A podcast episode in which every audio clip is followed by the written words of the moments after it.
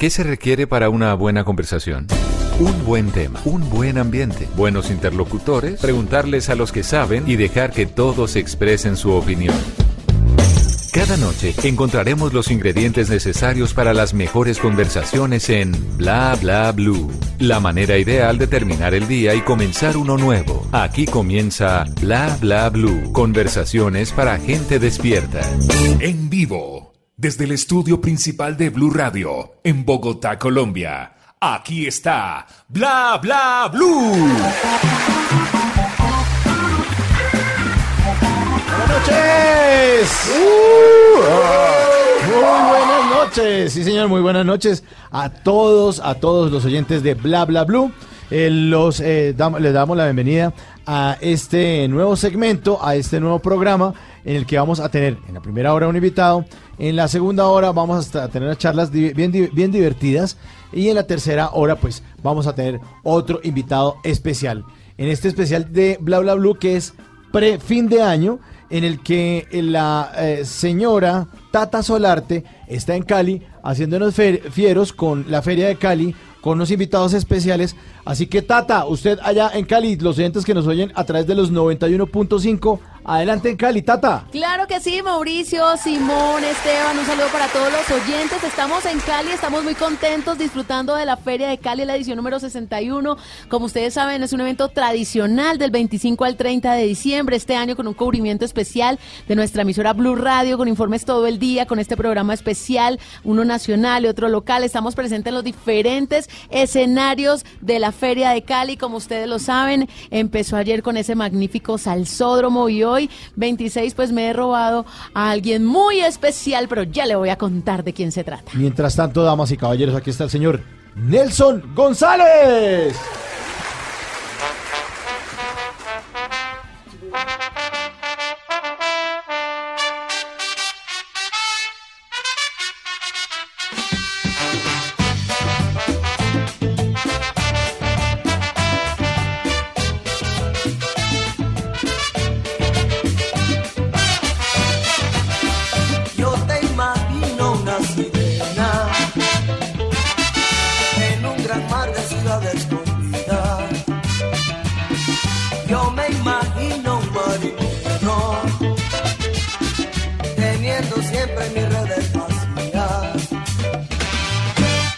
Sirena viene hacia mí, voy a atraparle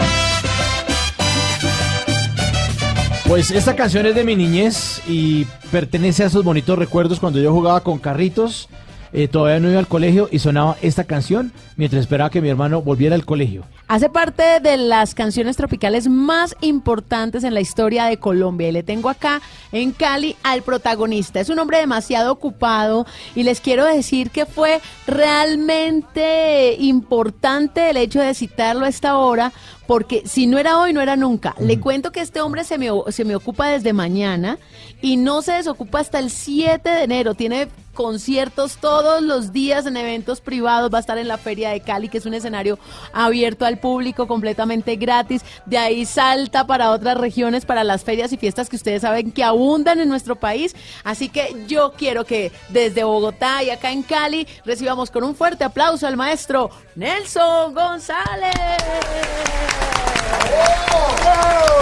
Ahora sí, maestro, acércate al micrófono. Buenos, buenas noches, maestro. Buenas noches, con el mayor respeto y en la Feria de Cali les puedo decir que me siento feliz, le envío un abrazo a toda mi audiencia, a toda mi gente de Cali y quiero recordarles que la Feria de Cali en gran parte existe por mí, porque yo vine con Richie Ray en el año 68, 69 y de ahí en adelante la Feria de Cali se hizo internacional por Richie Ray y por mí. Así que por esa razón yo quiero que recuerden hoy mis canciones, porque las voy a tocar con el mayor corazón, con el mayor recuerdo, con el mayor amor para ustedes. Porque de verdad, verdad, verdad, los amo a todos. Gracias, maestro. Gracias. gracias. Ustedes se han bailado con la música de Nelson. Obviamente, obviamente. Claro, Nelson y sus estrellas, un precursor de la salsa colombiana, el emperadorcito. En mi casa había un acetato de Nelson de sus estrellas que era azul Ajá. y las letras de Nelson de sus estrellas eran amarillas. Y, y yo lo veía, esto era mi papá. No nos dejaba poner esa vaina en la radiola porque si no se lo rayábamos. No, a mí me tocó, cuando escuchaba la música del maestro, especialmente unos que son boleros, lloraba y lloraba, y mi corazón lloraba. Cuando colocaba la canción y la colocaba una vez, otra vez, hasta que mi papá me decía, ya no más, no lloré más. Duré llorando ocho horas porque me rompieron el corazón. Y su canción, su canción era el mar, y yo era el barco A para ese deriva. dolor. Desde ahí se perdió, maestro, que va a la deriva este hombre. Sí, Está perdiendo, está perdiendo el tiempo si creen que me van a complejar. está perdiendo el tiempo completamente porque yo me siento precursor y dueño de la Feria de Cali. Eso. Eso, bien, muy bien. así es. Maestro, usted Así se de volvió, sencillo. se volvió al 68, pero volvámonos más, un poquito antes. Háblenos de usted, de sus inicios, de cómo fue ese acercamiento a la música. Pues eh, la música viene de mi papá, la herencia y tal. Y yo tenía mi carrera, inclusive universitaria, pero siempre con la música, hasta que se me ofreció esa oportunidad magnífica de grabar en Venezuela, en Caracas. Habían exigencias especiales. Se las voy a decir porque es muy importante. La exigencia máxima era la siguiente. Si tú tienes una orquesta en Caracas en esa época y vas a tocar alguna canción de otra persona, hasta ahí llegas. Ay, Entonces, ese hecho eh, eh, incisivo contra nosotros los músicos que había dentro de Venezuela, era como una mala maña que tenían, más bien me ayudó, me ayudó a ser un creador. Yo no quería ser un creador, porque eso es muy difícil, pero el público obligaba, no vaya a tocar nada de Hugo Blanco, no vaya a tocar nada de nadie, de, de ningún artista de la Sonora Matancera ni nada. Ustedes tienen que tener sus propias canciones. Y entonces con ese incentivo, con ese acicate, con esa aguja metida en la espalda, fue que yo me crié. Y a la larga me sirvió, fíjense, porque ya yo compuesto 304 canciones.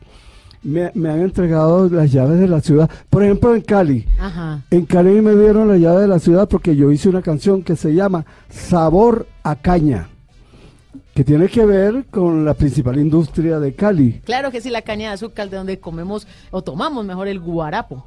Bueno, maestro, 304 canciones.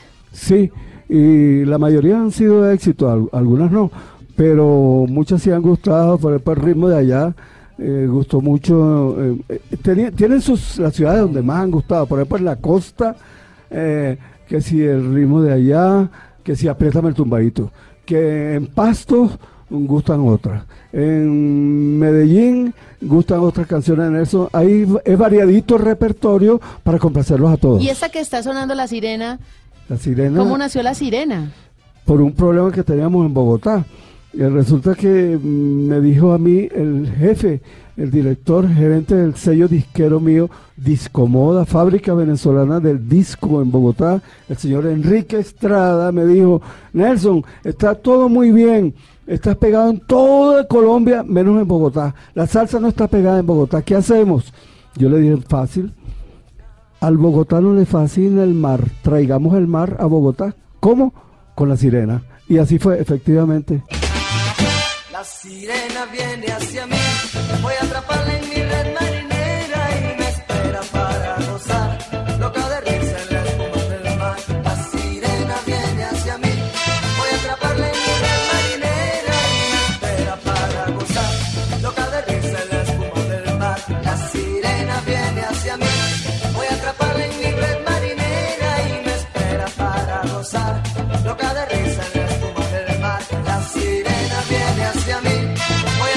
Maestro, es que la sirena siempre ha sido como un personaje mítico desde los griegos que estaban por allá y cantaban muy bien y atraían a los marineros y se los comían.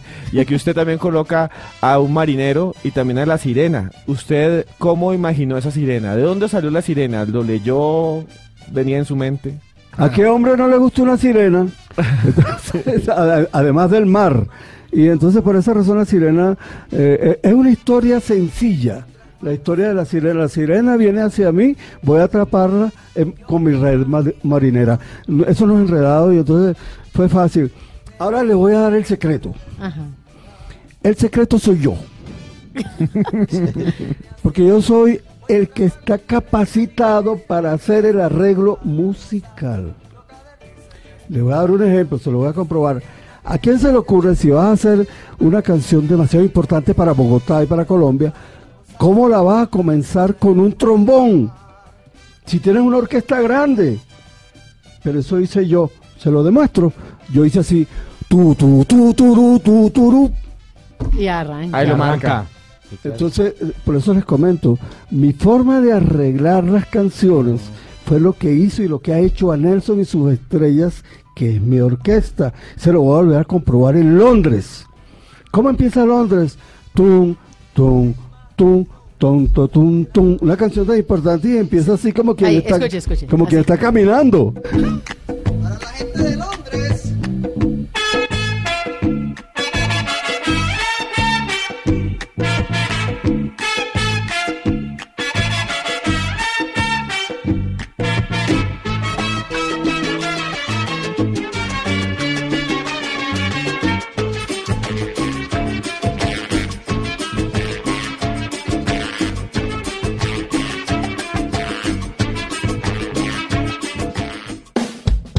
Bla bla blue. Porque en la noche la única que no se cansa es la lengua.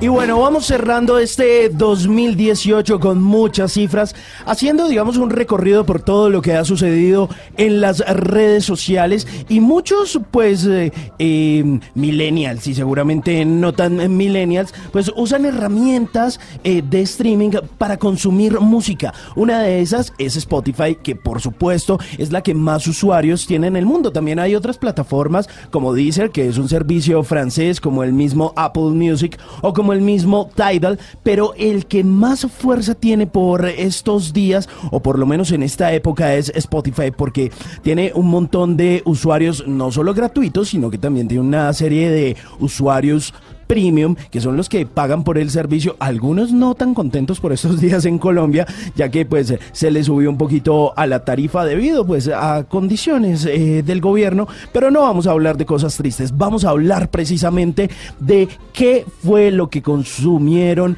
todos los usuarios de Spotify en el mundo. Por ejemplo, señor Esteban Cruz, eh, ¿cuál fue una de sus canciones eh, favoritas durante este 2018?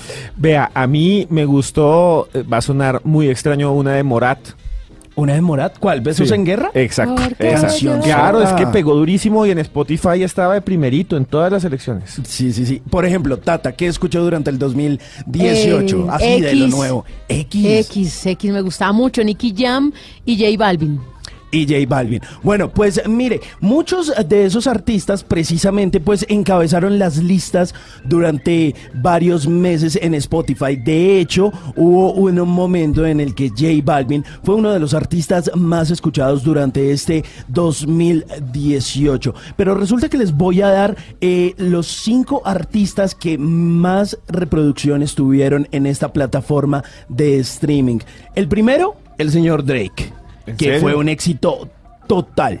El segundo, una banda que se llama Post Malone. El tercero, Ex Temptation. El cuarto de Colombia, de Medellín para el mundo, el señor J Balvin. Balvin. Ah. En el quinto lugar, Ed Sheeran, que es uno de esos grandes compositores de Reino Unido que además estuvo por acá de visita en em, Colombia. Pero sabe, ese primer lugar de Drake no es gratuito porque tuvo 8.200 millones de streamings en el 2018, una cifra que es sumamente alarmante. Pero les voy a dar otros eh, datos concretos y es que Ariana Grande tuvo 48 millones de oyentes mensuales. 48 y mensuales. Mensuales, o sea, haga de cuenta más o menos que todos los eh, colombianos la estuvieran escuchando diariamente en su Spotify, algo así como para que se haga eh, una idea. Le sigue en la lista Rihanna, que también es una artista eh, pues muy reconocida en el mundo del pop, pero las canciones más escuchadas, pues una de esas fue la de Drake, que ya vamos a escuchar más adelante, que se llama In My Feelings, otra que se llama eh, Psycho, de Post Malone, pero también estuvo por ahí X de J Balvin, que la hace junto al señor Nicky Jam. Por su parte, los artistas más escuchados del reggaetón fueron Osuna, Bad Bunny, J Balvin, Juan Magán, que es un artista Español. español, eh, también de género urbano, Dar Yankee con su Dura. dura. el señor Maluma, pero también sabe quién se coló por ahí, ¿Quién? Melendi, un Ay, español, sí. sí, que, pop. que hace pop, es una cosa ahí bien rara y cerrando esa lista, pues le fue también muy bien al señor Sebastián Yatra. Y bueno, pues ¿saben cuál fue la canción más reproducida o por lo menos de las más reproducidas en Spotify durante este Ni 2018? idea. No, nada, ninguno. Bueno, pues suena así y muchos seguramente hicieron el challenge y además de eso fue tendencia en redes sociales el Kiki Challenge y esto se llama In My Feelings de Drake.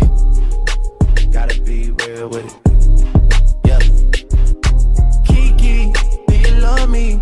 Are you riding? Say you never ever leave from beside me. Cause I want you and I need you. I'm down for you always, KB. Do you love me? Are you riding? Say you never ever leave from beside me. Cause I want you and I need you. And I'm down for you always. Look, the new me is really still the real me. I swear you gotta feel me before they try and kill me. They gotta. Bla bla blue. Conversaciones para gente despierta.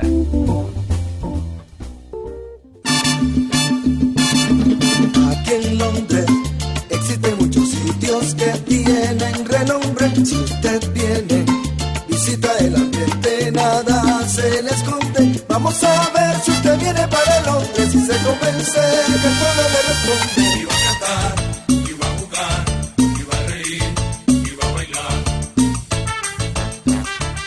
Continuamos en Bla Bla Blue con nuestro invitado muy especial que nos tiene la tata en la Feria de Cali, el maestro Nelson González. Maestro, hace un ratico estábamos hablando del, origen, del nombre de la canción de la sirena. Usted nos contaba que se trataba de una, eh, forma de, llevar esta música a Bogotá, de tener un éxito bogotano y que llevaron prácticamente el mar a Bogotá por medio de una sirena también para encantarnos a los rolos que a veces somos como, como que medio, medio malos para el baile. Pero bueno, sigamos hablando ahora de Londres, de esta canción que suena de fondo. Y usted nos está diciendo que arrancaba con unos pasos. ¿Es una forma distinta suya de hacer la música, de romper todos los esquemas? Sí, porque en, el mundo latino eh, todo el mundo acostumbra a hacer las canciones muy estándar. eh, Como lo hacía la Sonora Matancera, como lo hacía Billo, eh, donde entra toda la orquesta. Entonces, no, no se había visto a alguien, no voy a decir tan loco porque no me conviene, ¿no? alguien tan mm, fuera, Innovador. fuera, eh, innovador, digamos eso, pero no. Para la época era innovador. Sí, que utilizase recursos an- no antes vistos. Por ejemplo, Llora Corazón. Uy, maestro, ese es un bolerazo. Escuchemos un poquito. Llora corazón. Nelson González.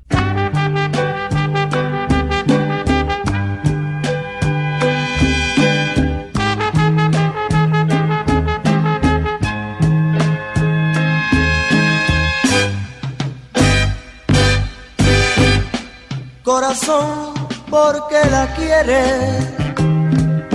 Si con otro te está engañando.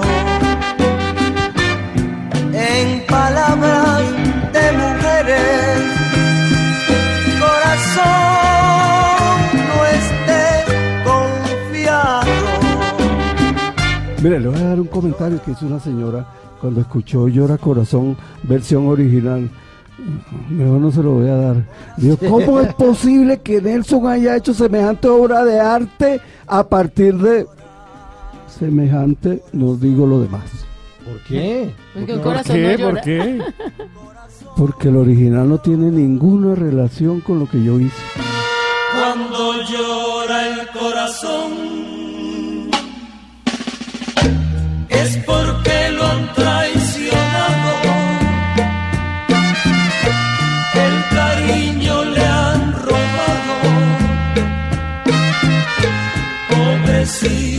Corazón. Bien comprendo tu sufrir. De ti nadie se conduele. Yo sé bien que tú la quieres y ella no te quiere a ti. Y qué buen bolero este, maestro. Pero Tata Solarte, le cuento, maestro Nelson González, tiene unas cartas que yo no sé si las mandó a rezar y las tiene aquí listas para hacerle a usted el tatarot. ¿Le parece? ¿Se le mide? Hagan lo que quieran que yo, yo les acepto todo lo que ustedes digan. Vamos a torearlo. Falta que ustedes me acepten a mí. Maestro, No, no, sáqueme aquí una cartica, maestro. Que este es el... Tatarot. De Tata Solarte. Es una pausa en la feria de Cali. Maestro, sacó la carta de los hermanos. Venga para acá. Usted tiene una- un hermano famoso. Es que los dos hermanos son muy famosos. Nelson González y Luis Felipe González. Mi hermano es un súper músico. Mi hermano Luis Felipe es el mayor músico que yo he tenido a mi lado desde el primer comienzo. Pero a la larga él cambió las cosas y se convirtió en un enemigo mío. ¿Cómo así? Me copia todo, me quita todo, me ha quitado todo, me ha dejado sin nada y yo no sé todavía cómo yo estoy vivo. Pero- Porque pero, ¿por todo el mundo lo ayudó a quitarme todo y eso no se debe hacer. Entonces, hoy en día a mí me ha costado demasiado recuperar lo mío, que es lo de Nelson y sus estrellas. Una historia corta, triste, pero real. Las personas cambian. ¿Hace cuántos años pasó eso? Eso pasó hace 20 años. Un cambio muy grande porque a las personas le hablan en la oreja, le dicen, mira, pero tú esto, mira, pero tú aquello. Al final me quitó todo, mi hermano me quitó todo. La- lo regrabó en fuentes, grabó todo lo mío. Me quitaron todo. Y hoy en día es que Nelson y sus estrellas, o sea, yo empiezo a tener aire, respiración, reconocimiento de nuevo, porque me habían quitado todo. Pero, por ejemplo, llegaba un empresario y decía, venga Nelson González, yo lo quiero contratar a usted. Y usted ya tenía listo ese contrato y ¿qué pasaba? Que mi hermano lo hacía por la mitad de precio. Ay, no. ahí sí es difícil. ahí sí no, Y eran las mismas canciones. Pero maestro, ¿no tienen un recuerdo bonito de niñez para que les contemos a los oyentes, por lo menos? Muchos. En esta época de ya de fin de año. y ahora en muchos. esta época de, de fin de año, mm, entonces ya la relación no... No, yo tengo una añoranza de niñez maravillosa. Porque este suceso sucedió hace 20 años. Sí, pero... Y nosotros tenemos más de 20 años. Claro. Entonces nuestra juventud fue muy bonita. ¿Dónde fue? En Venezuela, en Caracas, donde yo grabé todas mis 304 canciones. Pero así sucede. ¿Y ambos se dedicaban a la música en ese entonces y eso? Sí, andábamos juntos siempre y todo era maravilloso. Yo era el compositor, el pianista, el arreglista. Yo soy Nelson y sus estrellas. Yo soy Nelson y ¿Eso fue en qué año? ¿En qué, en qué década fue eso? Estaban 69. Yo grabé mi primer disco en el 67, que fue Fantasía Latina. Recuerden que Fantasía Latina es mío, como la mayoría de los discos míos. Fantasía Latina es uno de los temas obligados que yo tengo que tocar en la feria de Cali. Claro. Fantasía Latina y hay otros muchos como El Emperadorcito, tengo que tocarlo, tengo que tocar Londres y, y todo eso lo hice más o menos en esa época. Pero después sucedió ese hecho negativo contra mí que nos dividió a mi hermano y a mí. Bueno. De manera que en esta feria de Cali, casi por primera vez, yo vuelvo a agarrar las riendas de la feria de Cali. Es que uno de mamá sufre mucho cuando los hijos se pelean. No me Sí, imagino claro. cómo habrá sufrido también su mamá con dos hermanos de, tanto toda la tiempo, vida, 20 famosísimos, años. claro, sí. Sufre, sufre mucho. Sí, claro. Me imagino que su mamá sufrió mucho, maestro, con ustedes dos. No solo mi mamá, habían personas conscientes de la maldad que me estaba haciendo mi hermano, auspiciado por sus malas asociaciones. Eso duró mucho tiempo y fue muy duro para mí, pero ya hoy en día tengo la esperanza de que las cosas se normalicen y las personas vuelvan a entender que mis canciones son mías que mi orquesta es mía, Nelson y sus estrellas, que yo soy Nelson González, que la usurpación que me hizo mi hermano ya tiene que acabar. Y a partir de este año, del 2018, de nuevo pudo entrar a la Feria de Cali con la frente en alto, como en el año 69, cuando lo hice con Richie Rey y eh, después lo hice con Ismael Miranda y siempre lo, lo hice así. Hasta que me quitaron todo, pero ya lo recuperé, ya ya, lo lo recuperé, recuperó, lo maestro, recuperé. tranquilo, tranquilo. Ya recuperé todo. Bueno, entonces fíjese, le, le fue bien entonces. Le fue bastante bien, ¿no? Pues eh, ese tipo de cosas a veces suelen ocurrir como en la instancia musical y no va a ser ni el primero No, ni, el, último, caso. Eso sí. Sí, sí. Entonces, pero mire, éxitos grandes eh, como Londres, como otras canciones, además uno de los íconos de la Feria de Cali se va a estar presentando en muy pocos días, precisamente allá en Cali donde usted se encuentra con Tata, pues hay mucho que agradecerle a la vida, maestro. Y además de eso, le fue muy bien en el Tatarot de Tata Solarte.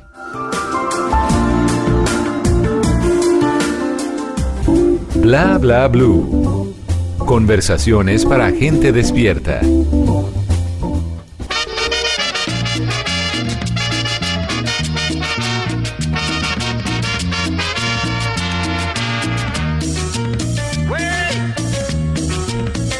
Sí, señores, tabaco y ron. Hoy que estamos aquí con el maestro Nelson González y además lo queremos que, que- queremos usted, maestro, que escuche esto que le tiene Esteban. Hablando es que de tragos, ¿no? Estoy promoviendo el licor. Sí, no, mesa. promoviendo el licor, pero no la locura. Es que No. el, el- el alcohol ha hecho parte del ADN del ser humano desde que empezó a jartar y empezó. No, en serio, es que eh, a los niños en Roma, por ejemplo, cuando tenían nada más 10 años, le daban vino con agua y era una tradición. ¿Así? Sí, claro, a todo el mundo le dan vino. Jesús convirtió en vino ahí el agua. Y el tipo también lo hacía porque el vino era muy popular en, en su momento, porque era el trago o la bebida que no mataba. No existían las gaseosas. No, eso es como si usted iba a tomar agua.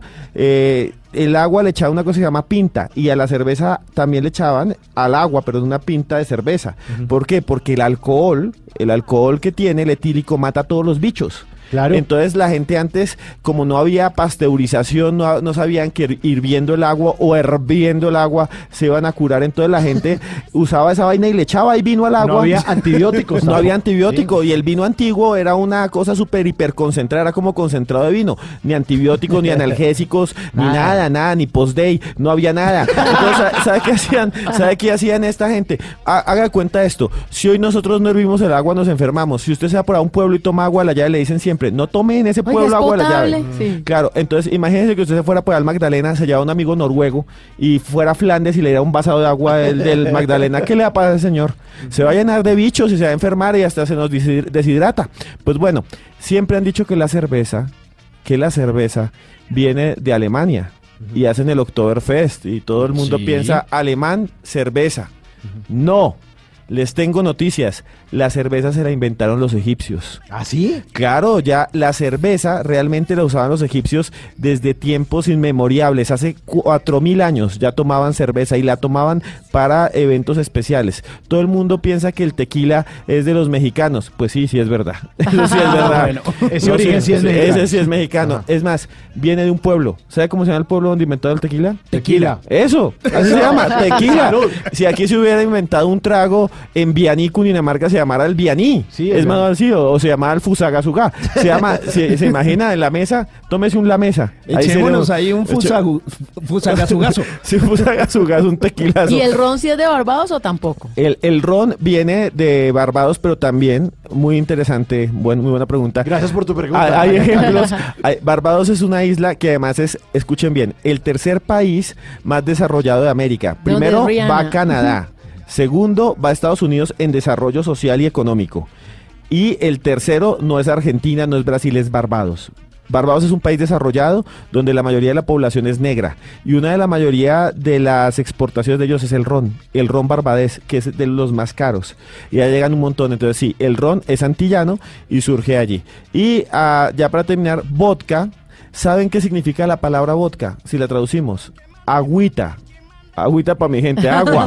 varón! Claro, el vodka significa agua. Vodquita para mi gente. Claro, y es de la zona rusa. Y vean, antes era hecho de un montón de cereales, pero cuando escribió en América llegó la papa. Y ahora se hace mayoritariamente de papa. Es, escuchen bien, la bebida alcohólica más tomada en el mundo. Por encima ¿El de la cerveza, el vodka, porque un montón de rusos, Claro, millones. y- millones de rusos, y no se toman uno, sino se toman 30 a la semana, entonces suben el promedio, Claro. y todo ese montón de rusos y noruegos y eso toman a la vez y le ganan a la cerveza, al aguardiente, al chinchín, a todo lo que ustedes quieran. y, Al pasito. a, a la caja de tequimón añejo que usted tiene guardado, le gana el vodka. Esa es la historia de uno de los tragos del mundo. que todo ya llevamos una cruz.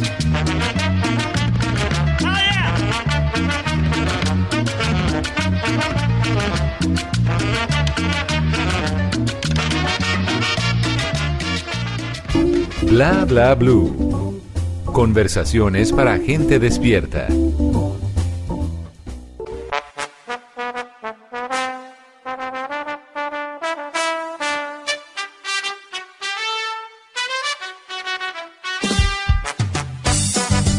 Continuamos en Bla Bla Blue, hoy con el maestro Nelson González.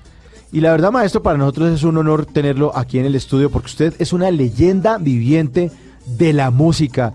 Eh, canciones que no sabemos de memoria, canciones que hemos rumbeado, que vimos en todas partes y más en estas épocas decembrinas. Y, y que no solo uno escucha, sino que también se goza, porque pues crecimos con esto precisamente y quienes se las van a estar bailando, pues van a ser quienes lo van a ver ahí en la Feria de Cali. Pero además de esas fechas, maestro, ¿dónde más se va a estar presentando? Tiene una agenda bien apretadita por estos días. El 29 de diciembre, Festival de Casetas. Segundo Festival de Casetas.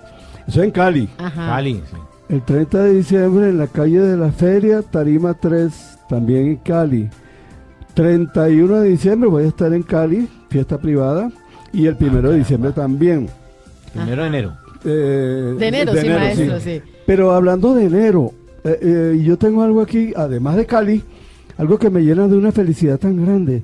Y es la ida de nuevo a Ipiales, a toda esa zona de Pasto, Nariño, toda esa Carnaval. zona, todo ese carnaval. Porque mm, de nuevo estoy asumiendo mi rol de Nelson y sus estrellas, no solamente en, en Cali. Yo acabo de llegar de una, de una gira importantísima en Europa. Eh, Es decir, poco a poco, eh, al final de este año, 2018, nuevamente Nelson y sus estrellas está tomando posesión de Nelson y sus estrellas, de mi empoderado. música. Empoderado. Eso, empoderado me encanta. de mi música. Eso está Eso, bien, muy bien, la muy carta bien. del poder Muy la bien, maestro. Y por eso le dedico esta canción que usted la hizo. El forastero. Porque usted es un forastero, maestro. La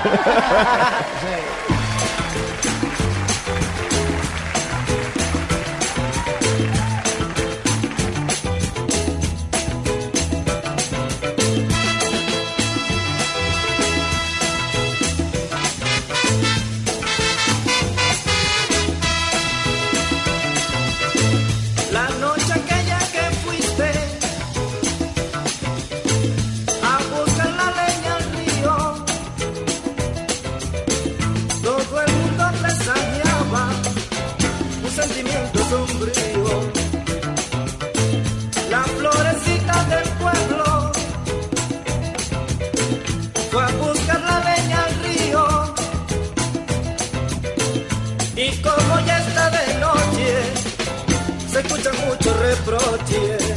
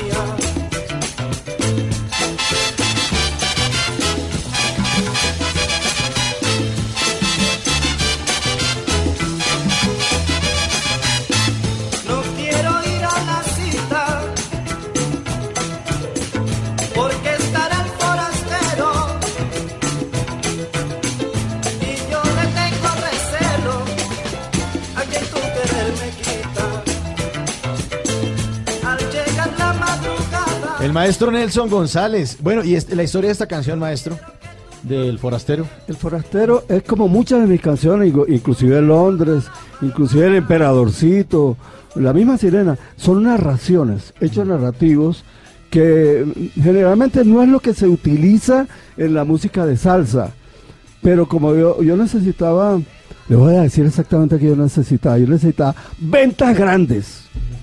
Entonces necesitaba afectar todo el público, el público adulto y el público jovencito como la sirena. La sirena casi es una canción infantil. Casi lo es. Vean la letra y, y se darán cuenta. La sirena viene hacia mí. Y así mismo está sucediendo con el forastero.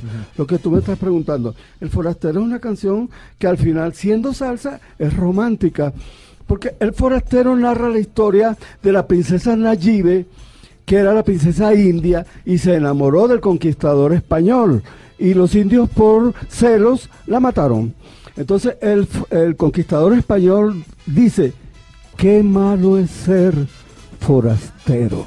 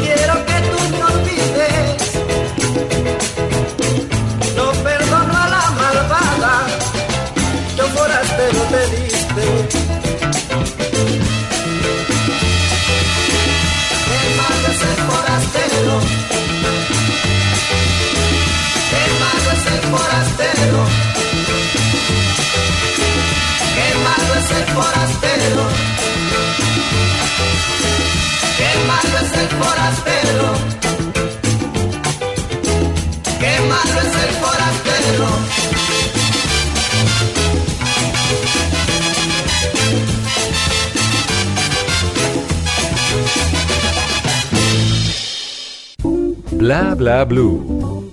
Conversaciones para gente despierta.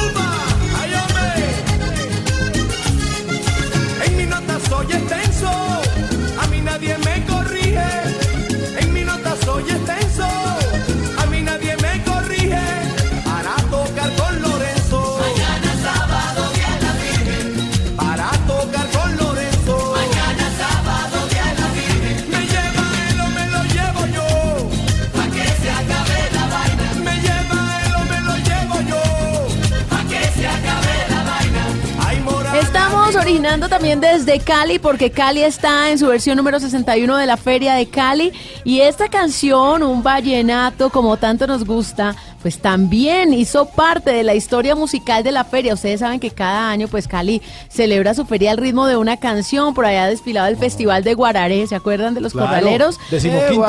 Eh. Eso, los, ana- los habanales de los corraleros también fue disco de feria. Eh, música de Alfredito Gutiérrez, de Guayacán, del grupo Nietzsche, La Piragua, El Pájaro Amarillo, fueron éxitos, también. sí. Fueron éxitos, pero le estoy hablando de pues, las primeras versiones de la Feria de Cali. Eh, canciones que le cantaban a la ciudad como Mi Cali Bella de Lavillos también. Cali Ají. Eh, para ti caleña, Cali las Pachanguero. caleñas son como las flores, la zaporrita también. Zaporrita. Eh, bueno, en fin, tantas canciones. Y esta de Carlos Vives también fue disco de feria. No. En el año 93, sí señor. Oiga. Clásicos me- de la provincia. me Clásicos de la provincia. Sí, señor. Y vino a concierto y todo ¿Ah, para la feria, sí. ¿Y qué- Espectacular Carlos Vives, como siempre, y esta canción que fue un himno mundial. Sí, los puristas decían al comienzo que eso no era vallenato y que qué se había hecho con los ¿Y orígenes ¿Qué del pasó vallenato. con el vallenato? Sí. Porque ya sonaba una fusión.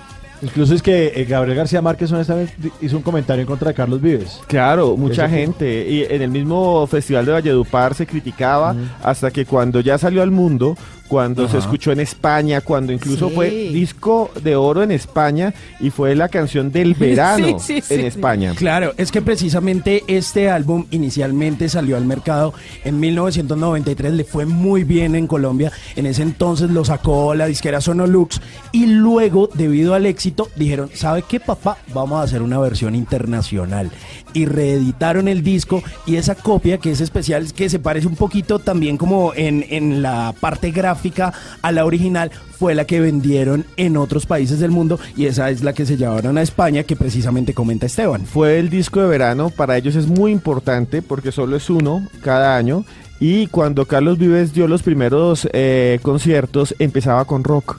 Y ahí los asustó más, porque El empezaba con pueblo. guitarra eléctrica y con rock en el 93. Pues mire, eh, Cali definitivamente siempre escoge éxitos. ¿Ustedes se acuerdan de La Lambada? Mm, Antes justamente de esta canción, en los 90, estaba La Lambada, el grupo Claro. Cabamoa de número uno, y también fue disco de Feria de Cali. Buenas canciones, buenas canciones. Bueno, los quiero invitar a todos porque hay muchas personas que tienen los discos, los acetatos como unas joyas, como, Unas como algo de colección, mejor Sí, dicho, claro. muy valiosa. Pues Cali durante la feria tiene un escenario que cada vez ha venido cobrando más espacio porque ha venido teniendo más y más importancia y les estoy hablando del encuentro de melómanos y coleccionistas. Se hacía en parques que se quedaron cortos debido a la gran afluencia de público y hoy en día se hacen las canchas panamericanas, que son las tradicionales canchas de básquetbol en donde están las piscinas olímpicas, pero adicional a eso están todos los cholados. Uy, que eso El raspado que trae frutica, leche máximo. condensada, Qué delicia. miel, Qué pues el plan es perfecto porque usted por la tarde se va a comer con su familia el cholado con esa tarde de sol caleña tradicional y de inmediato puede entrar al encuentro de melómanos y coleccionistas que es completamente gratis, que tiene un escenario gigante en donde a lo largo del día hay conversatorios, empiezan a hacer cambios de discos, de acetatos, hay unos puesticos como de venta, de feria, en donde también van a encontrar un merchandising alrededor de la salsa, camisetas de Rubén Blades, camisetas de Héctor Lavoe, campanas brandeadas de Puerto Rico, de Panamá. Es una historia musical salsera bien interesante, completamente gratis al público y con un show central cada noche. Así que es uno de las eh, de los escenarios preferidos y obligados en la Feria de Cali, el encuentro de melómanos y coleccionistas desde las 2 de la tarde en adelante. Si nació en los cardonales, ¿qué cultura va a tener? Si nació en los cardonales.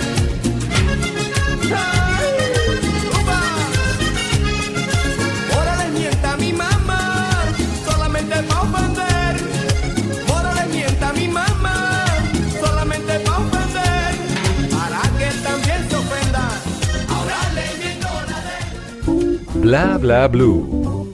Conversaciones para gente despierta.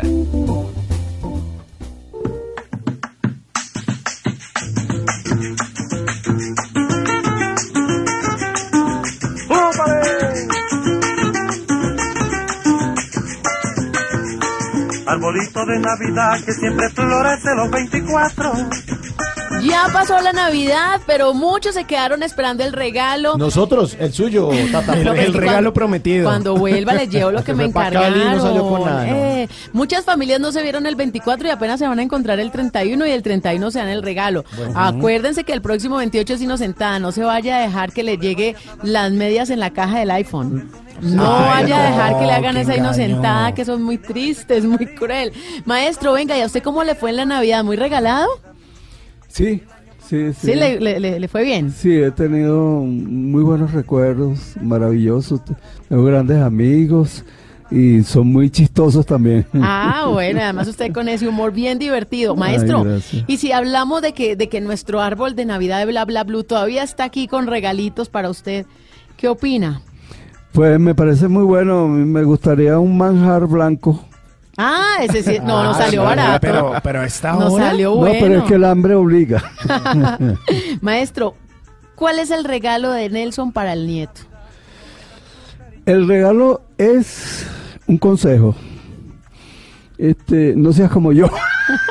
no, no, no, no, mentira, mentira. El, el regalo para eh, mis hijos, porque yo tengo dos hijos menores, que son David Alejandro y Axel David.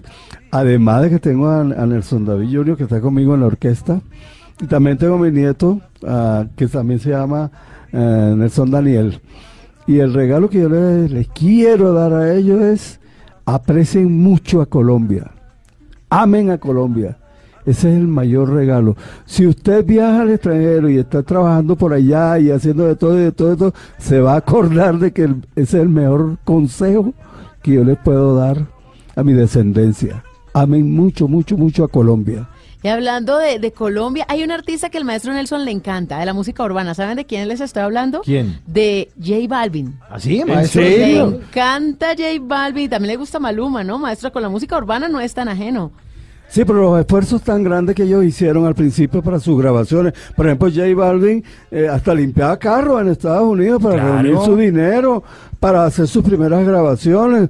Y resulta que él es un artista número uno, maravilloso, al igual que Maluma.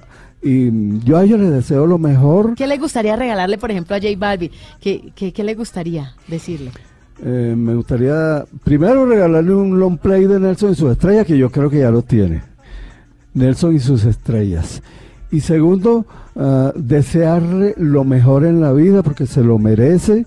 Eh, ya él ha tenido eh, pues los mayores éxitos en el mundo, pero yo le deseo que consiga una mujer que lo ame con todo el corazón y con toda la sinceridad, porque él se merece lo mejor. Uy. Para ti, amigo de Nelson y sus estrellas, un gran abrazo, J Balvin. Maestro, ¿usted nunca pensó o ha pensado hacer eh, reggaetón, por ejemplo? Sí, sí lo he pensado, lo que pasa es que nadie me lo ha propuesto claramente, ¿no?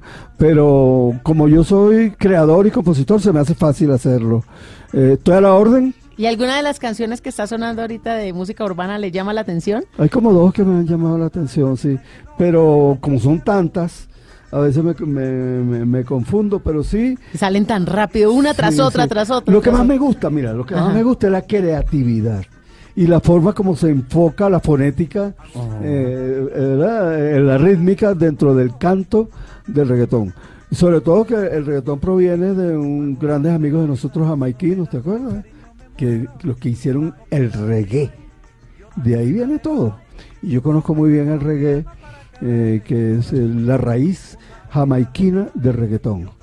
Por lo tanto, yo, yo me siento identificado. Bueno, pues no nos dejemos sorprender entonces por Nelson González. ¿Quién quita que en el 2019 se venga con algún perreo y sandungueo? Perreo letal. perreo.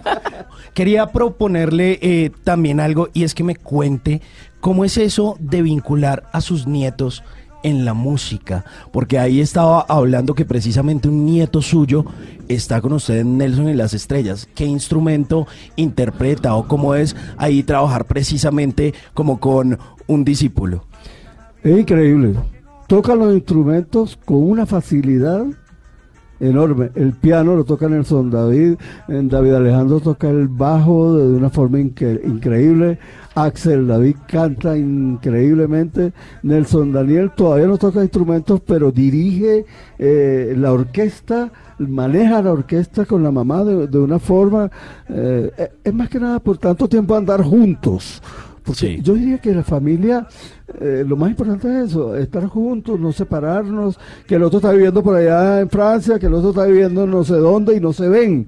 Ese no ha sido el caso mío. Ellos han estado conmigo y por eso se les hace fácil acercarse a los instrumentos musicales. ¿Y usted les enseñó a tocar o ellos fueron a escuelas, a conservatorios o cómo fue ese acercamiento ahí? ¿Usted les dijo, oiga, usted tiene que empezar a tocar algo o, o se dio de manera natural ese acercamiento de ellos a la música? Las dos cosas, eh, se veía la facilidad, por ejemplo, de David Alejandro, porque ni hablar de Nelson David, Nelson Sí.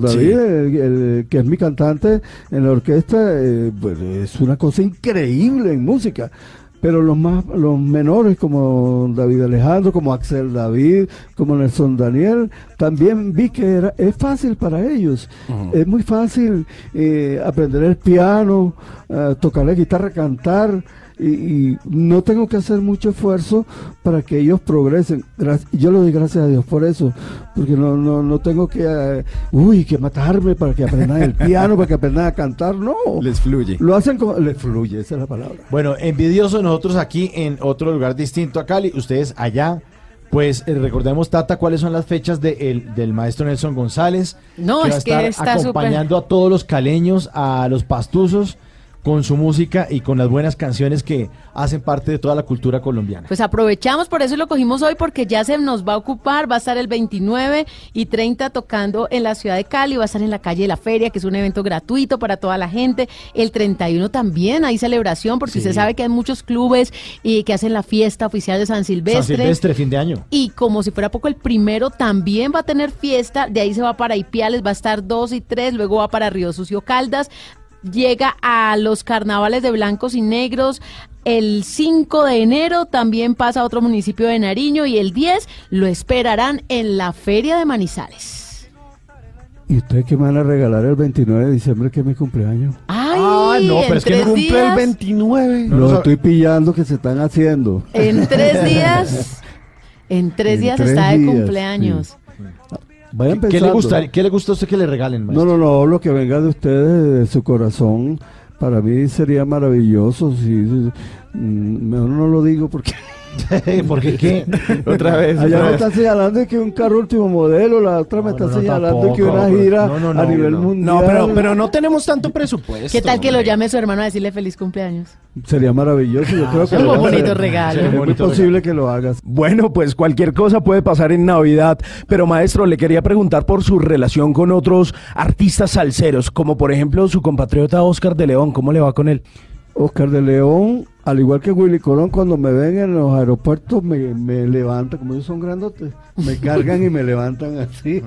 Y me dicen, Nelson, Nelson, Nelson". Esa, esa es la relación que tenemos. Una relación que es más que amistad y es más que familiaridad.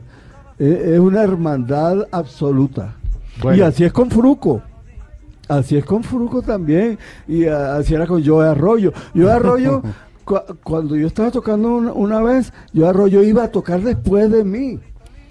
Y, lo tenían que agarrar así decir, no, yo tengo que tocar esa orquesta, esa es mi orquesta, esa es mi orquesta. No, yo, tú tocas después, espera. ¿Qué tal? Ah, imagínese todas estas anécdotas, tantos años de carrera y por supuesto con grandes, imagínese, eh, Fruco, el gran Joe Arroyo, lo que hay son historias para contar y canciones para cantar. Pues maestro, la verdad para mí fue un honor haberlo tenido tan cerquita, se pasó muy rápido este programa, Eh, nos deja usted unas enseñanzas muy chéveres, unos recuerdos de su música.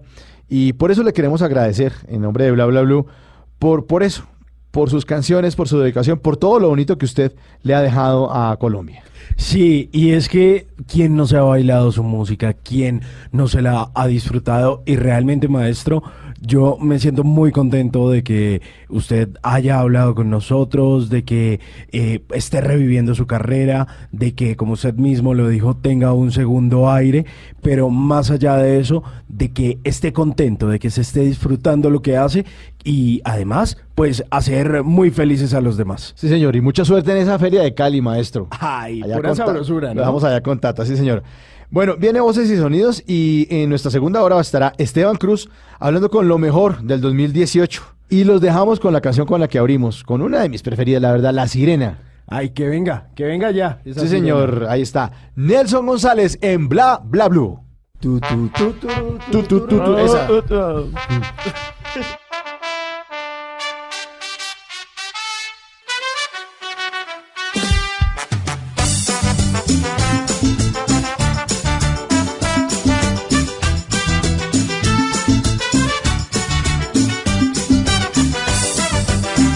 Yo te imagino una sirena en un gran mar de ciudad escondida. Yo me imagino un marinero teniendo siempre mi red vacía. La sirena viene hacia mí, voy a atraparla en mi red marinera y me espera para gozar. Loca de risa en la espuma del mar. La sirena viene hacia mí, voy a atraparle en mi red marinera y me espera para gozar, loca de risa en la espuma del mar.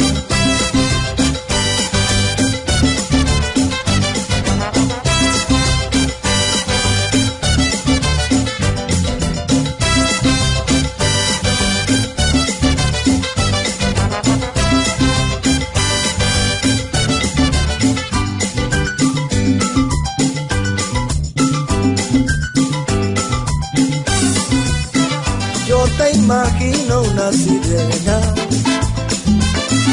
en un gran mar de ciudad escondida. Yo me imagino un marinero teniendo siempre mis redes vacías. La sirena viene hacia mí, voy a atraparle en mi red marinera y me espera para gozar, loca de risa en la espuma del mar. La sirena viene hacia mí, voy a atraparle en mi red marinera y me espera para gozar, loca de risa en la espuma del mar. La sirena viene hacia mí, voy a atraparle en mi red marinera y me espera para gozar, loca de risa en la espuma del mar. La sirena viene hacia mí, voy a atraparle mi red marinera y me espera para gozar, loca de risa en la espuma del mar.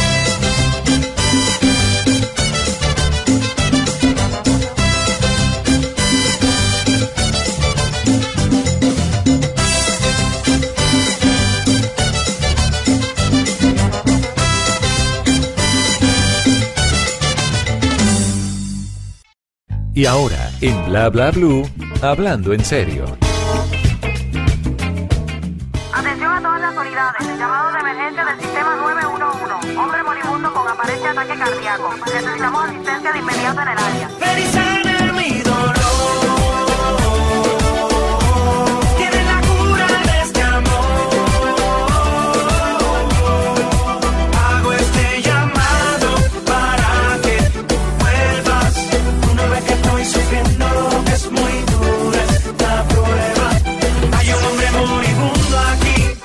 Lo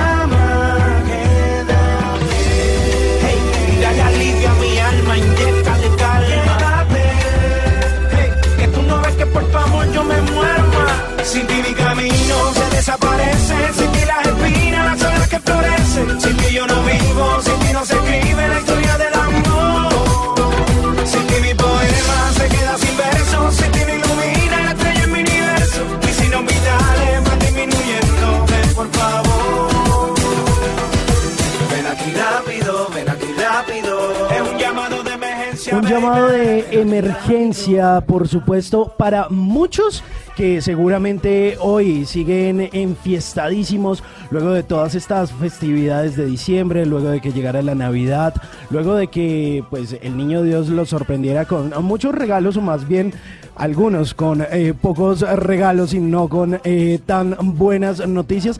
La que sí está muy bien por estos días definitivamente porque está en plena feria es Tata Solarte que anda por allá en, en Feria de Cali, pero además de eso le hacemos un llamado de emergencia para que nos traiga chontadurito, para que nos traiga ahorrajao o bueno, yo no sé para qué No, más no me cosas, pero por dice, favor. ven aquí rápido. Ven aquí no rápido, Tata. Ven aquí rápido, por favor. Pero esa canción, yo quiero que todos se devuelvan en el tiempo. Nos vamos a volver nueve años. En el 2009, pensemos qué estábamos haciendo en el 2009. Uy. Muchos en el colegio, otros empezando la universidad, primer trabajo, eh, primer hijo. Bueno, esta canción es de ese año y sin duda alguna es el himno de Daddy Yankee de todos los tiempos, porque ha tenido grandes éxitos a lo largo de toda su carrera musical. Un tipo juicioso, un tipo dedicado a la música, al arte, a su familia. Un buen tipo en todo el escenario musical y artístico. Pero esta canción es la obligada en todos los conciertos, por más que tenga éxitos, Sí, por, más de que haya limbo, por más de que haya y gasolina. dura hace poco. Dura, no. Sí, Da- no, llamado o sea, de emergencia es lo más. Es la que más cantan, es la que le sale a todo el mundo, es la que puede cantar el papá, el hijo, el primo, toda la familia puede cantar esta canción porque es una canción que ya lleva nueve años, entonces haga cuentas en qué momento de su vida estaba en el año 2009. Daddy Yankee, llamado de emergencia en Bla Bla Blue. que venga la paramédico. Necesito que me dé un electroshock.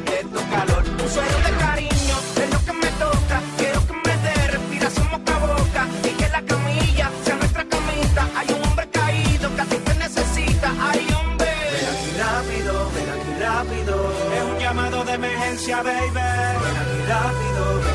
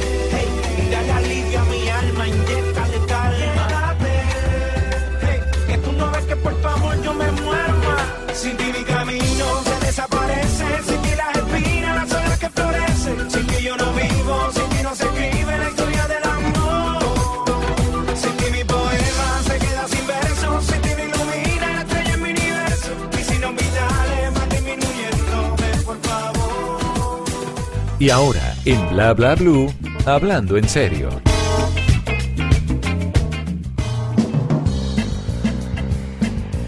Y ya hablando en serio, pues eh, hacemos un llamado de emergencia don Esteban Cruz. ¿Cómo está? Muy buenas noches, que no los había saludado a ustedes y como Hombre. a esta hora llegué, eh, entonces a todos los que están escuchando un abrazo grandísimo y pues bueno, aquí listos para hablar en serio. Bueno, hablemos eh, de temas que tienen que ver con el 2018, Esteban. Ya se está acabando el año y ya en estos momentos uno empieza a hacer como un recuento de lo que ha ocurrido, que sí, que no, que faltó. Eh, pero usted tiene una lista interesante de hechos del 2018. Sí, vea, es que durante este año no solamente nos pasaron cosas a nosotros como seres humanos, eh, alguno de ustedes tuvo un hijo, alguno de ustedes tuvo una enfermedad, alguno de ustedes se enfrentó a- tal vez a cosas terribles, otros les fue muy bien, no importa. El año para la humanidad nos dejó un montón de casos y de cosas increíbles. Cosas increíbles como las que les vamos a contar esta noche, señor eh, Quintero. Sí, eh, tenemos que periodistas desaparecidos y complots. Eh, bueno, podemos hablar de un periodista desaparecido, una periodista desaparecida, sí, señor, que realmente es impresionante. Prepárense a escuchar eso. Sectas que salieron a la luz en el 2018. Sí, hay unos casos Eso impresionantes de, grupos, de sectas eh, religiosos que estaban escondidos, incluso debajo de la tierra, y salieron en este año al público. Bueno, y eh, también nos tiene Esteban un especial de asombrosos también de este año. Sí, sí, y vamos a ver casos realmente increíbles. La ciencia sigue avanzando, viajando a otros mundos, así que prepárese esta noche a viajar con nosotros en Bla Bla Blue. Bueno, y entonces, ¿por dónde arrancamos, don Esteban? Les voy a contar, eh, si quieren algo más, eh, menos eh, ligado con lo que estaba contando aquí el señor Quintero, que es lo siguiente. ¿En qué año estamos? Eh, según los 2018. expertos, 2018. Y creo que todavía no se ha acabado. ¿Y este es el año del qué? ¿De qué animal? De la- El año del cerdo, de- del marrano. Ah, bueno. Ay, Estamos ay, en el año del claro, marrano, tiene del razón, ¿no? claro. Según los chinos. Con razón la tragadera este año. Ya Sí, eso- no, Ah, no. yo Y, y- pensé que por otra cosa. los van a matar un montón. A esta hora ya a- No, no, todo un ¿cómo montón de familias de eso, muertos. pobrecitos? No, pero es que en las calles en Colombia cogen un marrano y lo matan. En el eje cafetero, por ejemplo, sueltan el marrano y el que lo coja. Son las populares marranadas que hacen en el eje cafetero y es la forma en que la gente festeja el fin de año, a coger Mm. el marrano y a después a asarlo y a hacer todas las cosas que salen del marrano que son deliciosas. Ah, no se pierde nada. Todo eso. Pues bien. A mi marranada me hicieron una este año. ¿Ah, sí? Me quedaron debiendo una plata por ahí, pero... Ah, no. Pero todavía- no, ma- todavía- Yo pensé que las marranadas de los impuestos, el IVA, Uy. eso sí es Uy, una es marranada una lo que nos hicieron a los colombianos. Ahí nos dejaron como marrano en 31 por esos impuestos. Pues vea, yo les cuento muy rápido. Eh, para nosotros es el año 2018, pero varios científicos han estudiado y realmente estaríamos en el año 2036. ¿Qué? Porque hubo muchas No, yo no modificaciones. quiero tener más años. No. Hubo muchas modificaciones en el- los calendarios y si eh, contáramos desde la muerte de Jesús, estaríamos más o menos en el año 2036 y no en el 2018. También, por ejemplo, en otros países que se rigen por calendarios lunares, el nuestro es un cal- calendario solar. Cuenta las veces en que la Tierra le da una vuelta al Sol, pero hay otros que cuentan las fases de la luna, entre ellos los musulmanes, y el símbolo de los musulmanes es la media luna. En Pakistán, que siguen el calendario lunar, están en el año de 1439. En Irán está prohibido colocar 2018 y el año para ellos es 1396. Pero ¿por qué está prohibido? Pero Porque oficial, religiosa, mística. Eh, claro, el ¿cómo? nuestro, digamos, nuestra datación es también religiosa, porque contamos desde la muerte de Cristo. Ok. Ellos cuentan desde que el profeta Mahoma invadió una ciudad llamada Medina. A partir de ahí se cuentan los años, entonces para los iraníes están en 1396, pero es una cosa muy interesante, porque ¿saben cómo lo festejan? ¿Cómo? Ellos eh, tienen una cosa que se llama el Murradán o el Muradán, que es como el cambio de ciclo, el cambio de un nuevo año.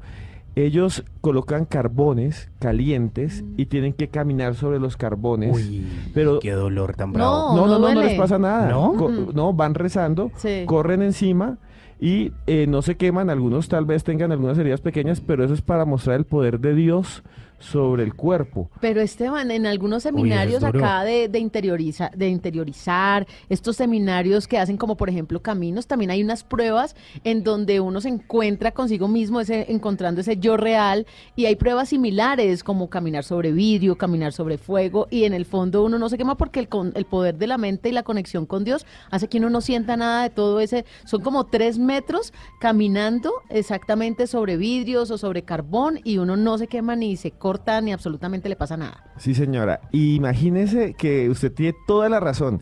Ellos también eh, hacen algo que para nosotros eh, podría ser terrible. Las imágenes realmente de Internet son muy fuertes. En el cambio de año, los iraníes, los eh, que son todavía más eh, fuertemente creyentes, se, la- se latigan la espalda y van cantando. Y con las puntas de los dedos se golpean el pecho mientras rezan. Mientras Pero como acto de dicen, contrición. Sí, como, como una especie de tránsito de un año al otro y gracias a Dios por vivir un nuevo año. Mm. Y entonces van cantando y van orando el Corán y van diciendo no hay más Dios que Alá. Ah. La Sema, que es Sí, el tema de la fe, el todo tema de con la fe. Y al final eh, es un poco terrible, se ve, solo lo hacen los hombres, se ve que esas heridas que se sacan del pecho caen hilos de sangre y cuando uno ve las fotos del Murradán musulmán en Irán del cambio de año, ve un montón de hombres que tienen el, el pecho descubierto sin camiseta, imagínenselos usted, un montón de gente sin camiseta, con el pecho descubierto y todo lleno de sangre.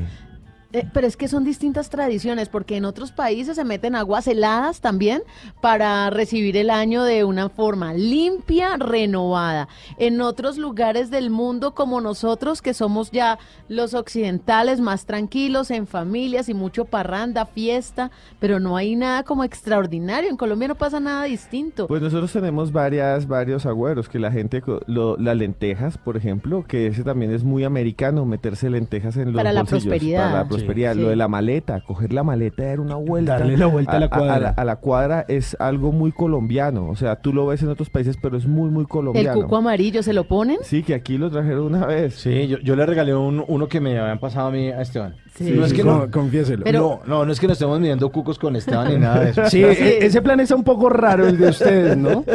Pero ustedes sabían que el éxito del cuco amarillo es ponérselo para la noche del 31 y el primero Pero al revés. Y el Ay, primero ¿quemarlo? quemarlo. Yo ¿Cómo apenas así? hasta el año pasado me enteré. Ah. Yo decía, pero ¿por qué no me fluye si yo pedí todo esto con mis 12 uvas, que además es otra tradición, ¿no? Cada deseo con una de Uy, las no, 12 va, va uvas. a tocar quemar pero hay todos que los de los años quemarlo, hay que quemarlo. Ah. El cuco hay que quemarlo. O sea, usted más o menos, feliz año, feliz año, la- los abrazos, los besos, y luego se va por allá en un rinconcito, se quita los cucos y quema los cucos y ahí se va todo lo malo. Y mire que eso es solo colombiano, porque en España es ropa roja. Los cucos son rojos. Y en eh, Filipinas es que las mujeres se colocan vestidos de pepas. Todas las mujeres se colocan vestidos de pepas eh, rojas o blancas para recibir el año nuevo. Cada cultura tiene una visión distinta y un rito distinto que nos ayuda sobre todo a afianzar nuestra confianza y creer que lo que viene es mejor. Oiga, pero yo le quería hacer una pregunta porque empezamos que como así que no estamos en el año 2018 y toda la cosa y se supone que a nosotros nos rige algo que se llama el calendario gregoriano.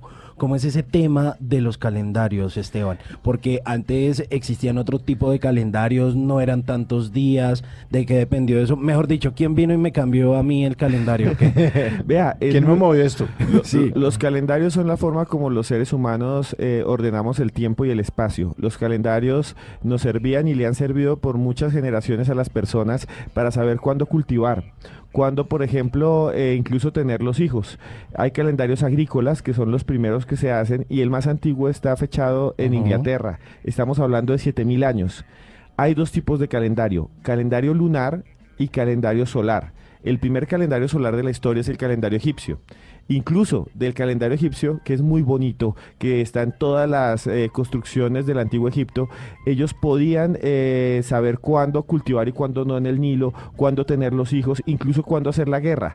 Es el calendario solar más antiguo. Los calendarios lunares que van a llegar después, por ejemplo, son los musulmanes, el mismo calendario que, se, que había aquí en, en Sudamérica, en el caso de los incas, y eh, después aparecen los romanos y aparece Julio César, Sí. que va a ser el calendario juliano. Y el calendario juliano es el anterior al calendario gregoriano, que es el que tenemos actualmente, que tenía 10 meses. Algunos meses desaparecieron, como el mes quintis, que ya lo hablamos alguna vez. El mes quintis era el mes 5, ¿sí? Que se cambió por el mes de julio. ¿Por quién? Por Julio César, porque él nació en ese mes. Entonces, cuando él murió, dijeron, el mes en que nació Julio César, quítele el nombre y póngale el nombre de él, que Julio César. Yo hubiera Eh, hecho lo mismo. De Quintis, yo era claro. Quintero, yo nací en septiembre. Yo- ¿Usted, usted le hubiera puesto fue Mauricis? no, Mauricis. Quintis, Quintis, Quintis. de- El mes en que, nace- en que murió eh, Augusto se llama agosto. que es el César. Ah, claro, Augusto. Es Augusto. que ¿Y Augusto- noviembre? Y noviembre es el mes número 9. Nueve. Ah, por Nueve. eso. Todos los November. demás. Enero es de Janus, que es un dios que tenía dos caras, una jeta para atrás, otra para adelante, que podía ver en retrovisor, que tenía dos caras, una que estaba aquí y otra que estaba de frente. Imagínense cómo sería ver también para atrás. Eso le hubiera servido a más de uno a los que amigos uno dice, yo no taxistas. tengo ojos en la espalda, pues hasta ahí le llega. El dicho, porque con él sí Entonces ya en para la terminar espalda. rápido, hubo un papa que se llamó Gregorio XIII. Sí, Entonces señor. Gregorio XIII dijo, ese calendario está descuadrado y vamos a hacer uno mejor. Y mandó a hacer unos estudios entre el año de 1515 y 1578 en la Universidad de Salamanca, España, donde yo estudié. Y Ah, allá él mandó a hacer ese estudio, eso fue muy egocéntrico, perdón, perdón, perdón. perdón. Eh, donde eh, y se dieron cuenta que podían eh, transformar y cambiar el calendario para hacerlo más exacto y acabaron con el calendario juliano y en el siglo XVI apareció el calendario gregoriano que es el nuestro de 364 días pero que tiene un problema porque está desfasado en unas horas entonces por eso de un año bisiesto para cuadrarlo. Y el papa arbitrariamente le dijeron no lo haga no lo haga porque eh, sabe cómo se mm, celebraba el nuevo año el 24 de enero. Todas las culturas lo celebraban el 24 de enero y el Papa dijo no, el primero. Y ¿De dijo, no, papa, no. El primero y se acabó. Pero primero lógico, ¿no? Claro, él dijo el número uno. Es el Ay, número uno. Arranquemos Pero- hoy. Pero las fiestas eran el 24 y dijo, ¿sabe por qué era? Porque el primero fue el día en que le hicieron la circuncisión a Cristo. Y le dijeron, ¿de dónde sacó ese dato? Dijo, yo soy el Papa. Ah. ¿Es en serio? Y se volvió un dogma. Se volvió un dogma y eh, se celebra la circuncisión de Cristo. Y por eso hay No. algunos países que todavía celebran la Navidad el 6 de enero y otros el 24 de enero, el cambio de año, sobre todo los ortodoxos de Europa del Este. Y los chinos también que lo celebran después. Porque ellos Como en tienen febrero, otra ¿no? visión. Ellos ti- es más astrológico. Allá ¿sí? no hay papa. Sí. Exacto, allá no hay papa, ya estaba Mao y está, bueno, Deng, pero lo que los chinos ca- hacen es, ellos ven en las posiciones de las estrellas y por eso caen un día distinto cada vez.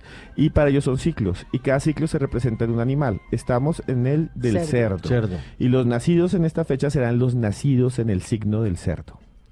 Vea, pues. Es Me que el, gusta cer- ese- el cerdo está de moda. Sí, a mí me gusta el cerdo agridulce, me parece delicioso. Uy, qué chino. Sí, es chino, claro Sí, que es sí, chino, es chino. chino, es chino, es chino. Y con, con arándanos o un chicharroncito con limón. Ya. Que el cerdo no. es delicioso, Ciérreme la todo, puerta. hasta la patica, cuando se la ponen a los frijoles. Y es- Todo, Ey, todo el ey, cerdo se nos entró, se Cierra nos la puerta, entró. cierra la puerta. Eh, ey, Está en el poder que hacemos. Oiga, eh, ya, ya para cerrar Cerdo este araña. tema de los calendarios le quería El cerdo preguntar algo, no precisamente del cerdo ¿Sabe por araña de el los Simpson. Antes de que pregunte, ¿sabe por qué el cerdo agridulce cuando uno va a un restaurante chino lo dan en, en cuadritos? En cubitos. Porque ellos lo comen con palos. Entonces nos lo sirven a nosotros, nosotros lo comemos con tenedor, pero son hechos en cubitos para comérselo con los palitos. Con los palitos. Sí, Ah, porque usted le va y dele usted una chuleta o un pedazo de carne largo a un chino no puede, porque él está acostumbrado a comer con palos. Ah, Por eso les claro. pican todo. Todo To- picadito. Todo en wok es picadito en Mm. cubitos para comer con los Con palitos palitos. chinos. Ah, les dan todo picadito, muy fácil.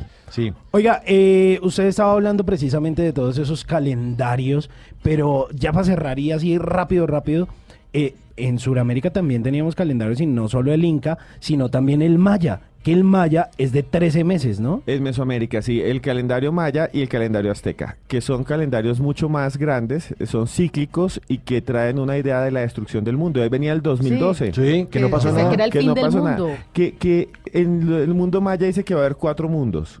Y estábamos en la destrucción del cuarto. Pero es una interpretación de un solo tipo, de un, de un científico, que pseudocientífico que llegó y dijo eso, y entonces después hicieron la película, Roman Emmerich, se llama el director, ese, ese director, señor aquí Quintero, ¿Qué? ese director de películas solo hace películas de desastres, hizo el Día de la Independencia. ¿Yo qué culpa tengo? Yo No, no, que- yo- yo ¿Por qué, por qué le hace reclamo a Mauricio? no. El día después de mañana pues hizo vaya, después, sí. y después hizo uno en que las matas quieren destruir a la humanidad Bueno, bueno. y siempre las películas son iguales déjeme quejarme. Siempre hay un perrito que se salva al final. El perro salta y se destruye todo Porque en el fondo es bueno. En el fondo es bueno. Y siempre hay un malo que se queda detrás y se destruye el mundo. Y siempre hay una pareja de separados en todas que al final se reconquistan porque se está haciendo el mundo pero el amor sigue. Sí. Ese es el Día de la Independencia. Entonces Ronan Emmerich hizo esa película que se llama 2012 basado en este libro pseudocientífico de los años 70 pero en realidad el calendario maya son cambios y transformaciones. No sería la destrucción del mundo, sería un cambio interior. Algo que coincide con la idea de la era de Acuario que es el gran calendario mundial cósmico que dice que las constelaciones entran en casas y duran casi miles de años. Y en este momento estamos entrando a la era de Acuario. Muchas gracias. De todas maneras, hágale reclamo al director usted, mándale una carta, alguna vaina, a mí no me eche la culpa de esa vaina. Viejo ese, le voy a mandar una carta. No más películas de esas. No, mentiras, hay unas que son emocionantes. Si a usted Bueno. le gusta verlas. Y hablando de calendarios, hablando de estos días en que ya se está acabando el año, pues les tengo esta canción que se llama Get Lucky. Ten suerte.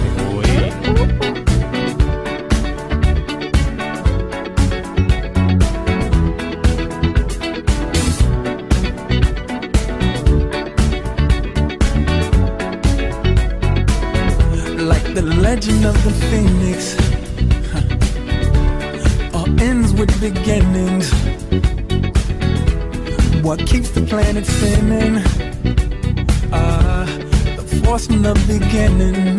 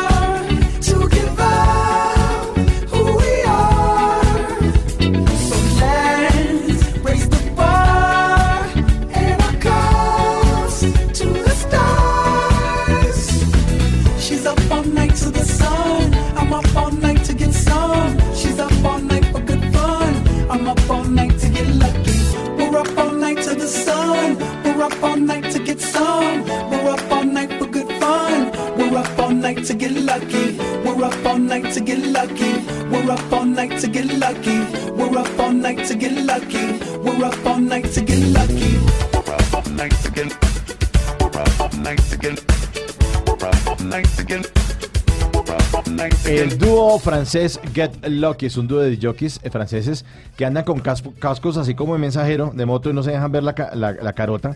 Es como cuando uno entra a un banco y el, el tipo entra con el casco ese puesto a hacer las consignaciones. Y todo el mundo se asusta. Sí, y es como un alien que entra al banco. Pero muy chistoso. Le hacen a uno quitar las gafas oscuras y no se puede quitar el casco. Sí, That Que tapa más. Daft Punk, sí. That Funk. En el 2014, esta canción fue eh, premiada en la ceremonia de entrega de los premios Grammy como grabación del año y mejor interpretación pop de dúo grupo. Eh, además, en, en- en esta Stevie Wonder eh, se unió a Daft Punk eh, para cantar esta canción. Claro, Bueno, a- además esta canción, chévere. esta canción y este álbum es súper importante para Daft Punk porque este álbum fue el regreso luego de muchos años de estar fuera de la escena musical. Ellos digamos que no hacen muchas giras, pero sí son muy visibles con cada una de las cosas que hacen. Tienen varias colaboraciones con varios DJs y con varios productores y precisamente este álbum que es el Random Access Memory lo hicieron de la mano de Pharrell Williams y les llevó precisamente también a hacer una canción muy importante luego eh, con una banda que se llama eh, The Weeknd que estuvo eh, ya el año pasado precisamente en Bogotá presentándose en el festival Stereo Picnic. Oiga, pero usted nos tenía una sorpresa, ¿no? A ver, Pues ¿con, sí. con qué va a salir, señor? Hay, hay una cosa que se llama el Spanglish. La mayoría de nosotros escuchamos música en inglés y no Ajá. entendemos, aunque sea alguna parte. Usted puede decir, Acuchi, sí, eso, usted dice, soy cha, cha. 100% bilingüe, pero pues la música va muy rápido, entonces a veces usted no entiende lo que dicen. Y en México, en México, el mariachi Sangre Azteca preparó esto, Urupan Mexican Loki. A ver, ¿cómo? Ya lo vamos a poner, ya lo vamos a poner, ya lo vamos a poner. Suena. Ahí va.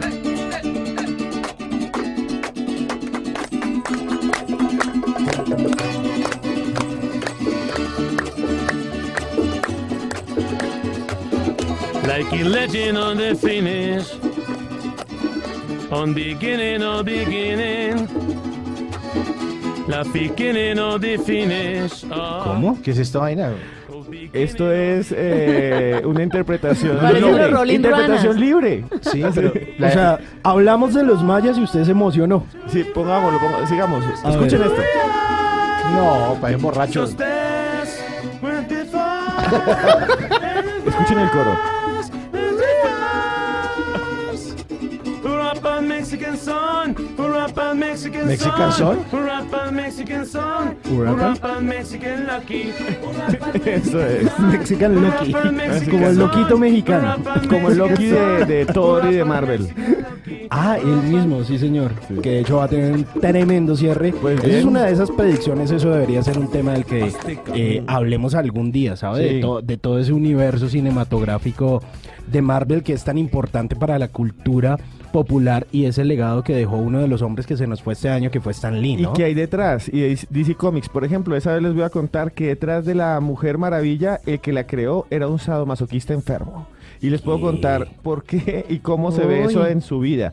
También detrás de Barbie, el que la creó a Barbie ¿De la era, muñeca Barbie? Era una- el una de la- señora. no, el- el- la señora era la dueña de Mattel, pero el que la diseñó era un ingeniero, por eso se los cuento otro día. Sí. Un ingeniero que tenía después con las regalías construyó una catacumba y hacía vestir un montón de mujeres como si fueran Barbies y las azotaba. y No. po- eh, después les cuento una historia y era militar y creó después una bomba. Bueno, eso lo hablamos otro día. Sí, el tipo llamaba Kent. Eh, no, Kent era el hijo. eh, esta señora de Mattel tenía dos hijos. Una era Bárbara, entonces por eso Barbie, Barbie. Se llama así. Y el otro hijo se llamaba Kent. Vea, pues. Después les contamos historias de esas.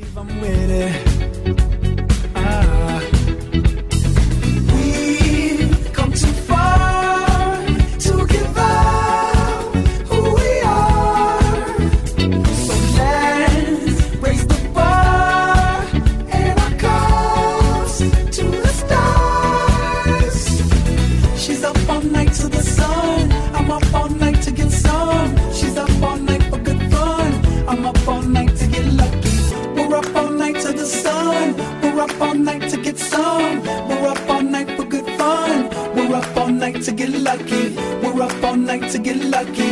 We're up all night to get lucky. We're up all night to get lucky. We're up all night to get lucky.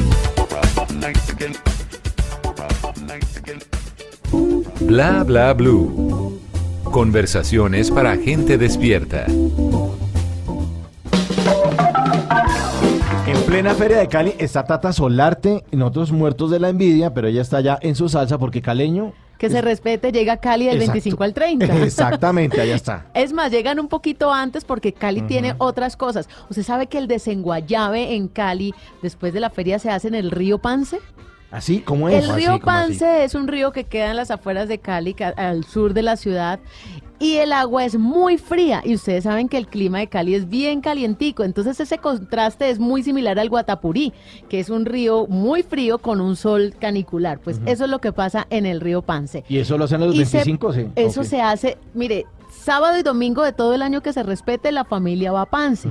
Pero adicional a eso, en la feria, pues la gente que hace rato, de las cosas que uno más extraña cuando sale de Cali, es el río Pance, porque es el plan familiar. Ustedes, eh, si, si va al teatro en Cali, pues teatros hay en otros lados. Si va a una loma en Cali, pues le gustan las lomas de otro lado. Pero el río Pance es algo que Es tiene único. Cali, que tiene Cali, pese a que en otros lugares haya río, pero uno extraña mucho su río Pance. Entonces, ese también es un plan obligado para todas las personas que lleguen. Bueno, hoy en la Feria de Cali, bueno, ya en unas horitas, porque yo ya me voy a descansar, pero mañana 27, por ejemplo, en la Feria de Cali vamos a tener algo muy bacano, porque la feria se ha descentralizado y se ha ido a las comunas, que son como las localidades en Bogotá, los, la, la aglomeración de barrios, y hacen ferias allá para que la gente no tenga que salir a sitios centrales, sino que ahí en su barrio disfrute la Feria de Cali. Entonces, del 25 al 30, todos los días está la Feria Rural y Comunera. Adicional a eso, hoy a la un, bueno, mañana a la una de la tarde, hay un desfile que es el tradicional, y yo sé que Esteban estaría feliz de estar acá. Me imagino la cara de él viendo el desfile de autos clásicos y antiguos, Wow. porque tienen mucha historia cada uno de estos vehículos. Los jóvenes que se estaban quejando en ediciones pasadas de que ¿qué hubo el espacio para nosotros en la feria, hay concierto juvenil también con estos ritmos urbanos, trap y todo lo que nos gusta. Y lo mejor de todo es que los sitios son al aire libre, gratis, para que toda la gente comparta. Y también hay eventos privados, obviamente. Está el delirio que todas las noches está acompañando a los salseros. Ensálzate, que es la muestra cultural y salsa ahí en la Feria de Cali. Mejor dicho, si usted nos está escuchando en cualquier rinconcito de Colombia, si está aquí cerquita en el eje cafetero, si está en Bucaramanga, en Cartagena, en San Andrés, todavía queda 27, 28, 29 y 30. Cuatro días de feria para que disfrute y en le Cali. tengo a Esteban la banda sonora para que se va a disfrutar del desfile de, de autos antiguos. A ver, ¿cuál? Aquí está. Eso. Mandei mi Cachorrito. Cadillac al mecânico hace días. Hace tanto tiempo que en verdad lo merecía. Y como necesito tanto el carro, lo llevé a revisar. Bip, bip. Quiero reparar mi Cadillac. Bip, dubi, up, dup, dubi. En estas circunstancias el patrón me sugirió prestarme aquel cacharro que en el fondo apareció. Y cuando el Cadillac reparaban yo usaba aquel perol. Bip, bip. Esa cafetera era un perol. Bip, dubi, up, dup, dubi. La red era ovalada y el arranque era de mano. El freno frenaba un poco retrasado. Temblaba como un loco atacado de Sambito. Sí, señor, bip, bip. Daba pena ver aquel perol. Bip, dubi, up, dup, dubi. Monté mi cacharrito a una gran velocidad. De 10 millas por hora recorrí por la ciudad. Y en cuanto yo paré, una morena a mi lado se montó. Bip, bip. La chica Buena canción de. Roberto Carlos. Sí, Roberto Cacharrito. Carlos, gran cantante de Brasil. Sí, cacharrito, el cacharrito. Bueno, y esta canción se la dedicamos desde el frío de Bogotá a, a Tata que está en Cali. Sí, saludos por allá y se escucha como si estuviera aquí al lado, vea. Sí, aquí La magia de la radio. Una versión de Bomba Estéreo Nieve en Cali, grabada en Nueva York.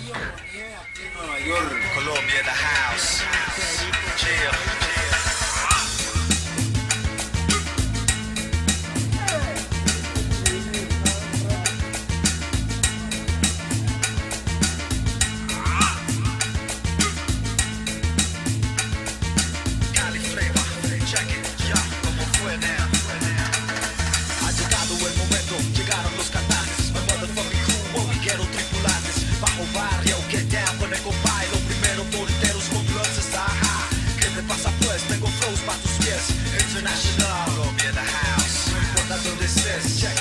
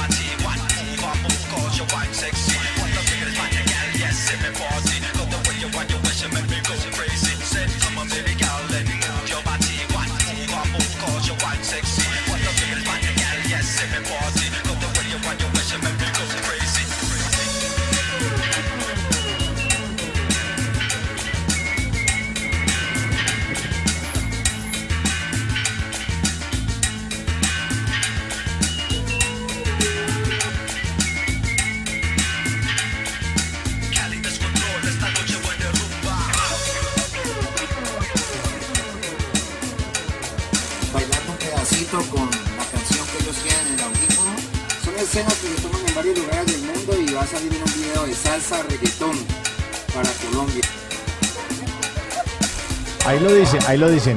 Bomba Estéreo hizo esta versión que se llama Nieve en Cali. eh, y además le hicieron como una, fusión, una fusión. Y además lo divertido es que ustedes pueden ver esa canción en YouTube. Búsquenla por Nieve en Cali, Bomba Estéreo. Y aparece que cogieron a una cantidad de gente en Nueva York, le pusieron esta canción, le pusieron los audífonos y los pusieron a bailar esta canción. Se ven divertidísimos, encuentran un tipo puertorriqueño de zapato blanco, de esos que tienen la camisa con la manga, con la... la- Sisa.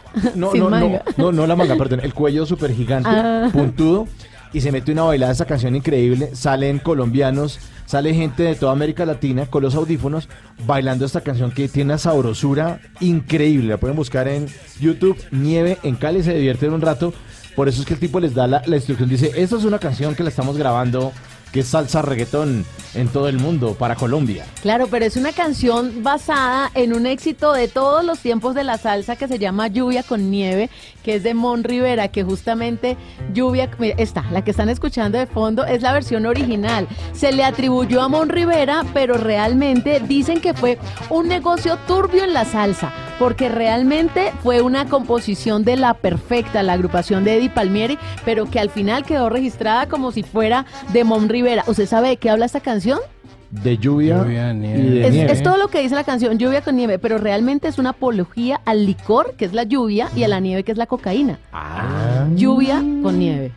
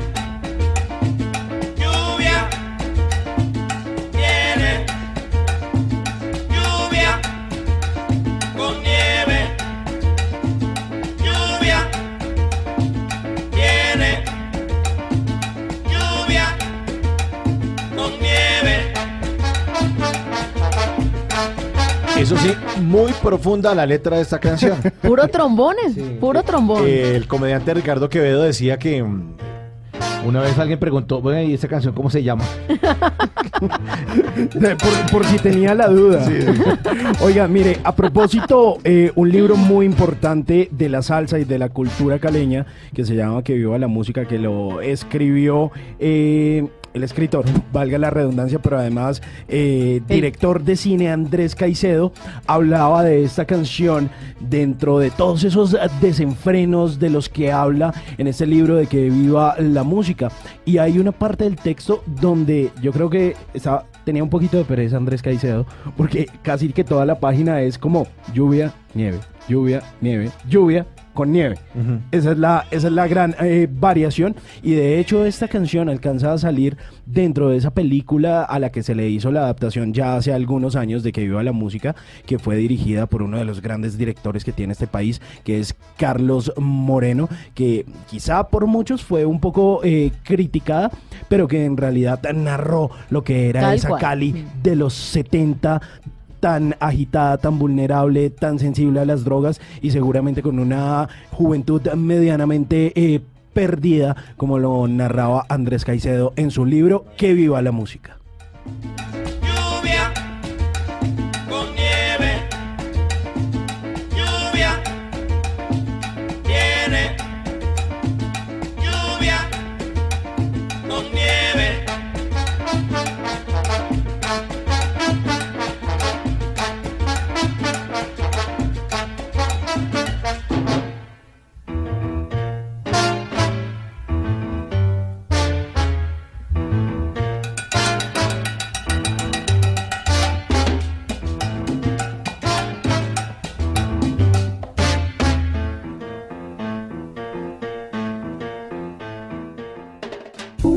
Bla bla blue. Conversaciones para gente despierta.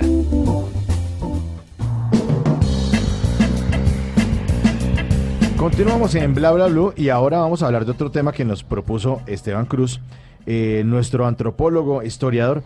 Hablamos de ahora de sectas que salieron a la luz este año. Sí, es que... sectas, eso es increíble. Uno piensa que eso es como del pasado. Sí, es rarísimo, pero cada día hay más. Algunas están secretas. Hay una famosa en Rusia que salió hace apenas unos cinco años que vivían debajo de la tierra. Nadie sabía. Y es una secta muy fuerte, eh, sobre todo en el centro de Rusia. Pero les voy a hablar es de otra que hoy sabemos que fue creada en la década de los 90 en la provincia de Henan en China. Prepárense porque esto es completamente horrendo. En los años 90, un profesor de física dijo que él había visto a Cristo. Y que Cristo le había dicho que tenía que formar una iglesia nueva porque ellos vivían en la mitad del demonio y del infierno porque el comunismo era el infierno y que el gobierno de Pekín era completamente demoníaco. Entonces empezó a atraer gente, a atraer gente y fue creciendo y se llama la secta de Dios Todopoderoso. Pero les voy a contar la historia de por qué esta secta se volvió como tan impresionante y como tan perseguida por el gobierno de Pekín. En el año 2014, una familia perteneciente a la Iglesia de Dios Todopoderoso de esta secta entró a McDonald's. Entró ¿Qué? McDonald's, sí. No, pero lo Sí. que les voy a contar es terrible. Pónganle cuidado. Entró a McDonald's y entraron tranquilos y empezaron a pedirle a la gente que les dieran el número de teléfono y les daban una, una esquela, un papelito que hablaba de Dios y que se convirtieran a la secta de Dios Todopoderoso. Que piensa, ellos creen que Jesucristo volvió a la tierra en forma de mujer que es la esposa del profesor de física, es su gran líder. ¿Cómo así? Que es una mujer que tiene problemas mentales, dice el gobierno de, de China, porque ella escucha voces. Para los seguidores de la secta, las voces son Dios. Para eh, los psiquiatras chinos es una esquizofrénica. Y bueno, siguen esto. Entonces la familia entró a este McDonald's allá en el año 2014, allá en China, y empezó a entregar los papelitos. Y una de las mujeres no les quiso dar el número y no les quiso recibir el papelito. Como no les recibió el papelito, los miembros de la secta cogieron todos las sillas, la agarraron a golpes con las sillas frente a todo el mundo y la mataron. Y fue un asesinato que conmocionó a todo China porque la mataron por no aceptar entonces dar el teléfono para que la evangelizaran. El gobierno de China los empezó a perseguir a la secta de Dios eh, Todopoderoso y empezaron a descubrir cosas más extraordinarias. Por ejemplo, que cogen a todos sus miembros y los entrenan, adivinen en qué, ¿En qué? en canto. ¿Qué? Entrenan a más de mil personas en cantar y mandan videos por el mundo. Les voy a poner una canción de ellos y también han creado una ópera y tienen algo así como el Circo del Sol, pero de la secta y así hacen para captar a la gente. O sea, nos va a evangelizar. Sí, como entretenimiento. Escuchen, escuchen cómo suena la secta de Dios Todopoderoso. Sus líderes están siendo perseguidos porque están también acusados de muchas cosas más. Escuchen en, e- en este momento cómo suena.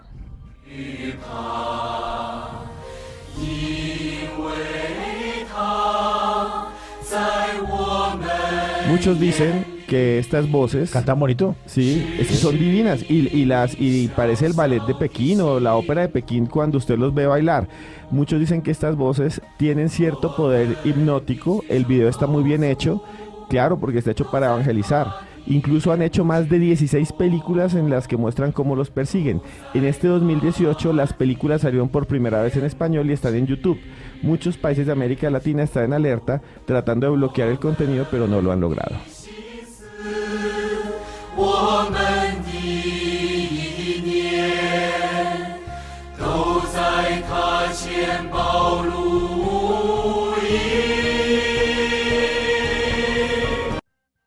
Ahí se cortó. ¿Se cortó? Se cortó. ¿Los cayó? Los cayó, no, no, fue algo raro ahí, los cortaron. Ah, los cortaron. bueno. Los bloquearon. Pero suena Los muy bien, realmente. No, y suena los- muy bonito. Ustedes tienen que ver, tienen grupo de rock, tienen, pero todo es una estrategia para tener más súbditos. Dicen también que para los que están ahí metidos, les obligan a ellos a pagar no el 10% como en otros grupos, sino casi todo, vender todo lo que tienen y entregárselo al líder.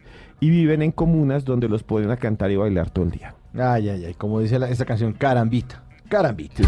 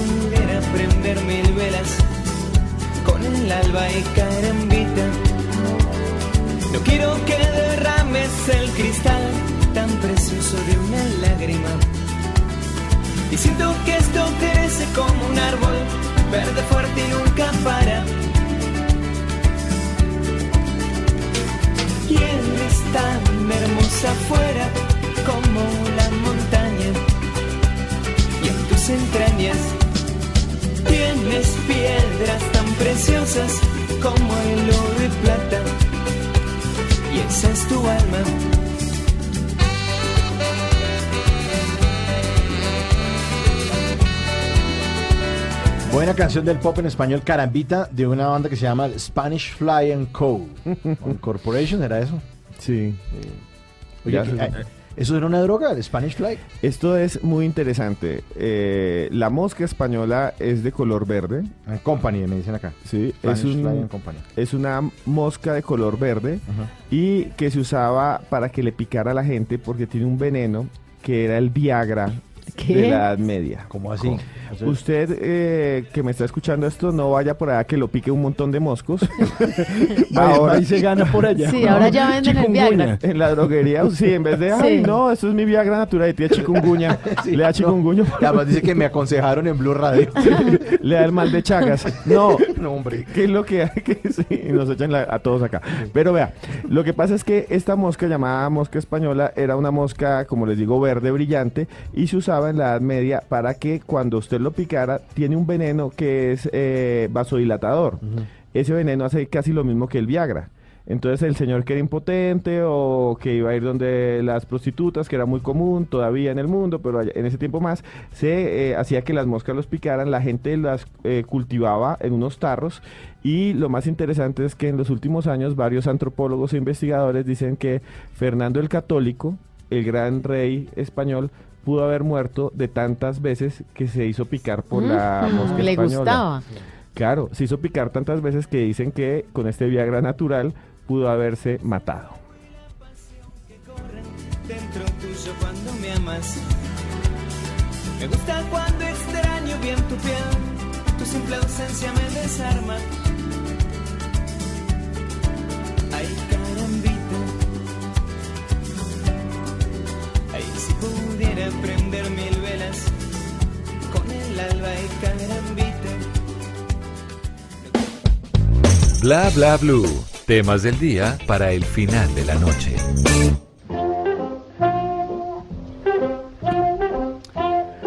Antes de que se acabe el día, hay que recordar que un día como hoy, 26 de diciembre, pero del año 1975, el hoy señor Marcelo Ríos vio por primera vez la luz. Sí, Marcelo, el chino Ríos. Bueno, quizá algunos no lo tengan tan presente. Ríos es un extenista chileno quien en alguna ocasión fue el número uno del mundo. Sí, precisamente en 1998.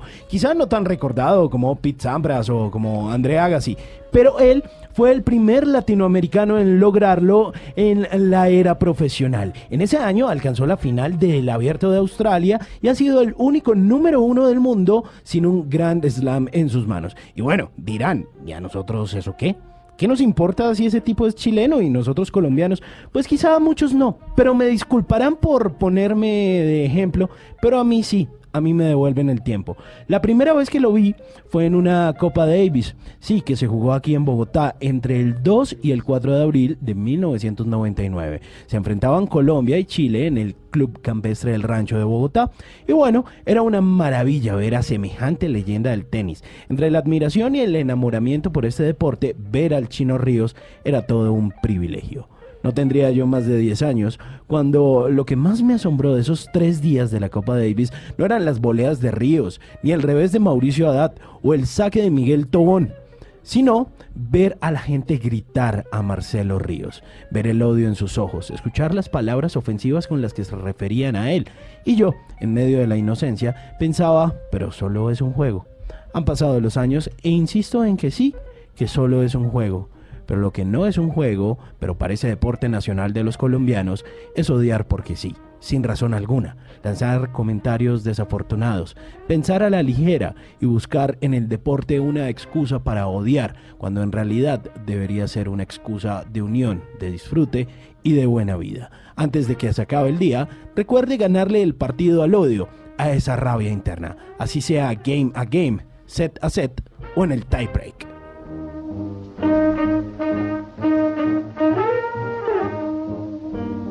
Y antes de que se acabe el día, los quiero dejar con esta maravilla de canción.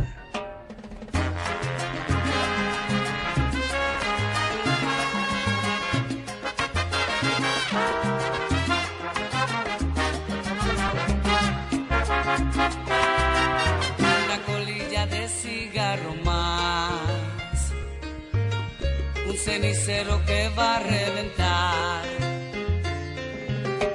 la misma historia triste y sin final, el mismo cuento de nunca acabar y la carcajada de otra madrugada.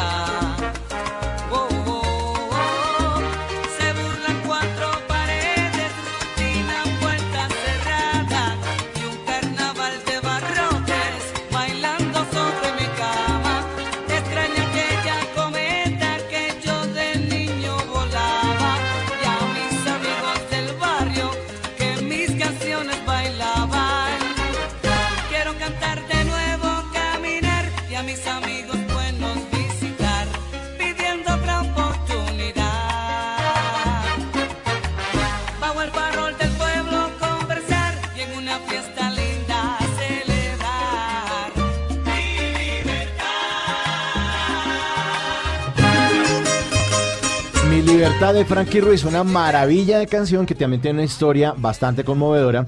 Resulta que Frankie Ruiz, eh, que tanto le pegaba el chupe, como todos muchos sabemos, el tipo le pegaba la botella a trago durísimo, estaba en un aeropuerto en Estados Unidos y eh, tuvo un episodio de esos colombianos de fin de año, estilo de rumba de usted no sabe quién soy yo, y el tipo se enfrentó a uno de los guardias de seguridad del Ay. aeropuerto.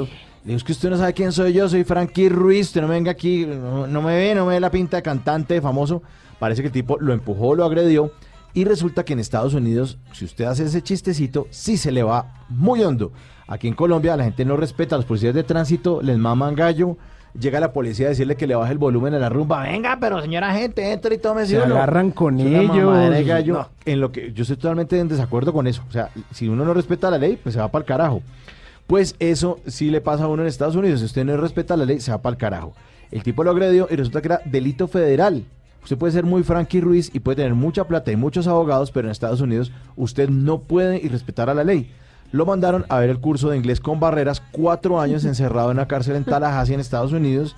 Y allá, pues, se inspiró, aprendió la lección y compuso esta belleza de canción, Mi Libertad, Frankie Ruiz.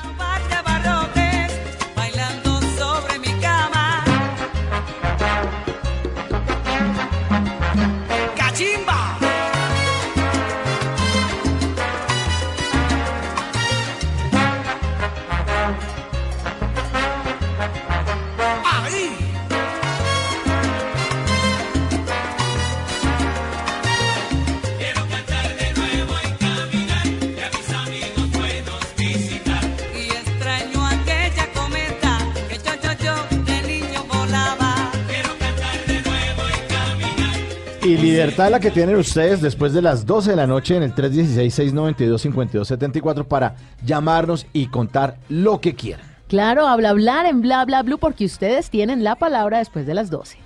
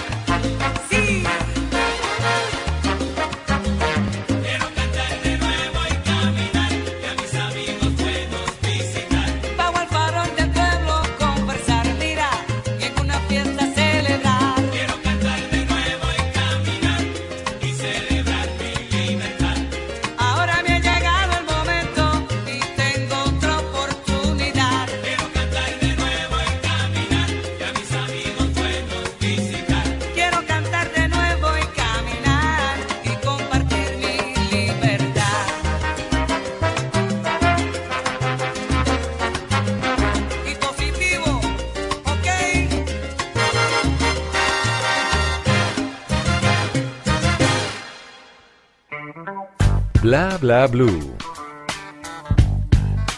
Dando de qué hablar.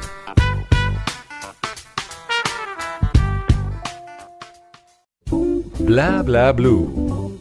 Conversaciones para gente despierta.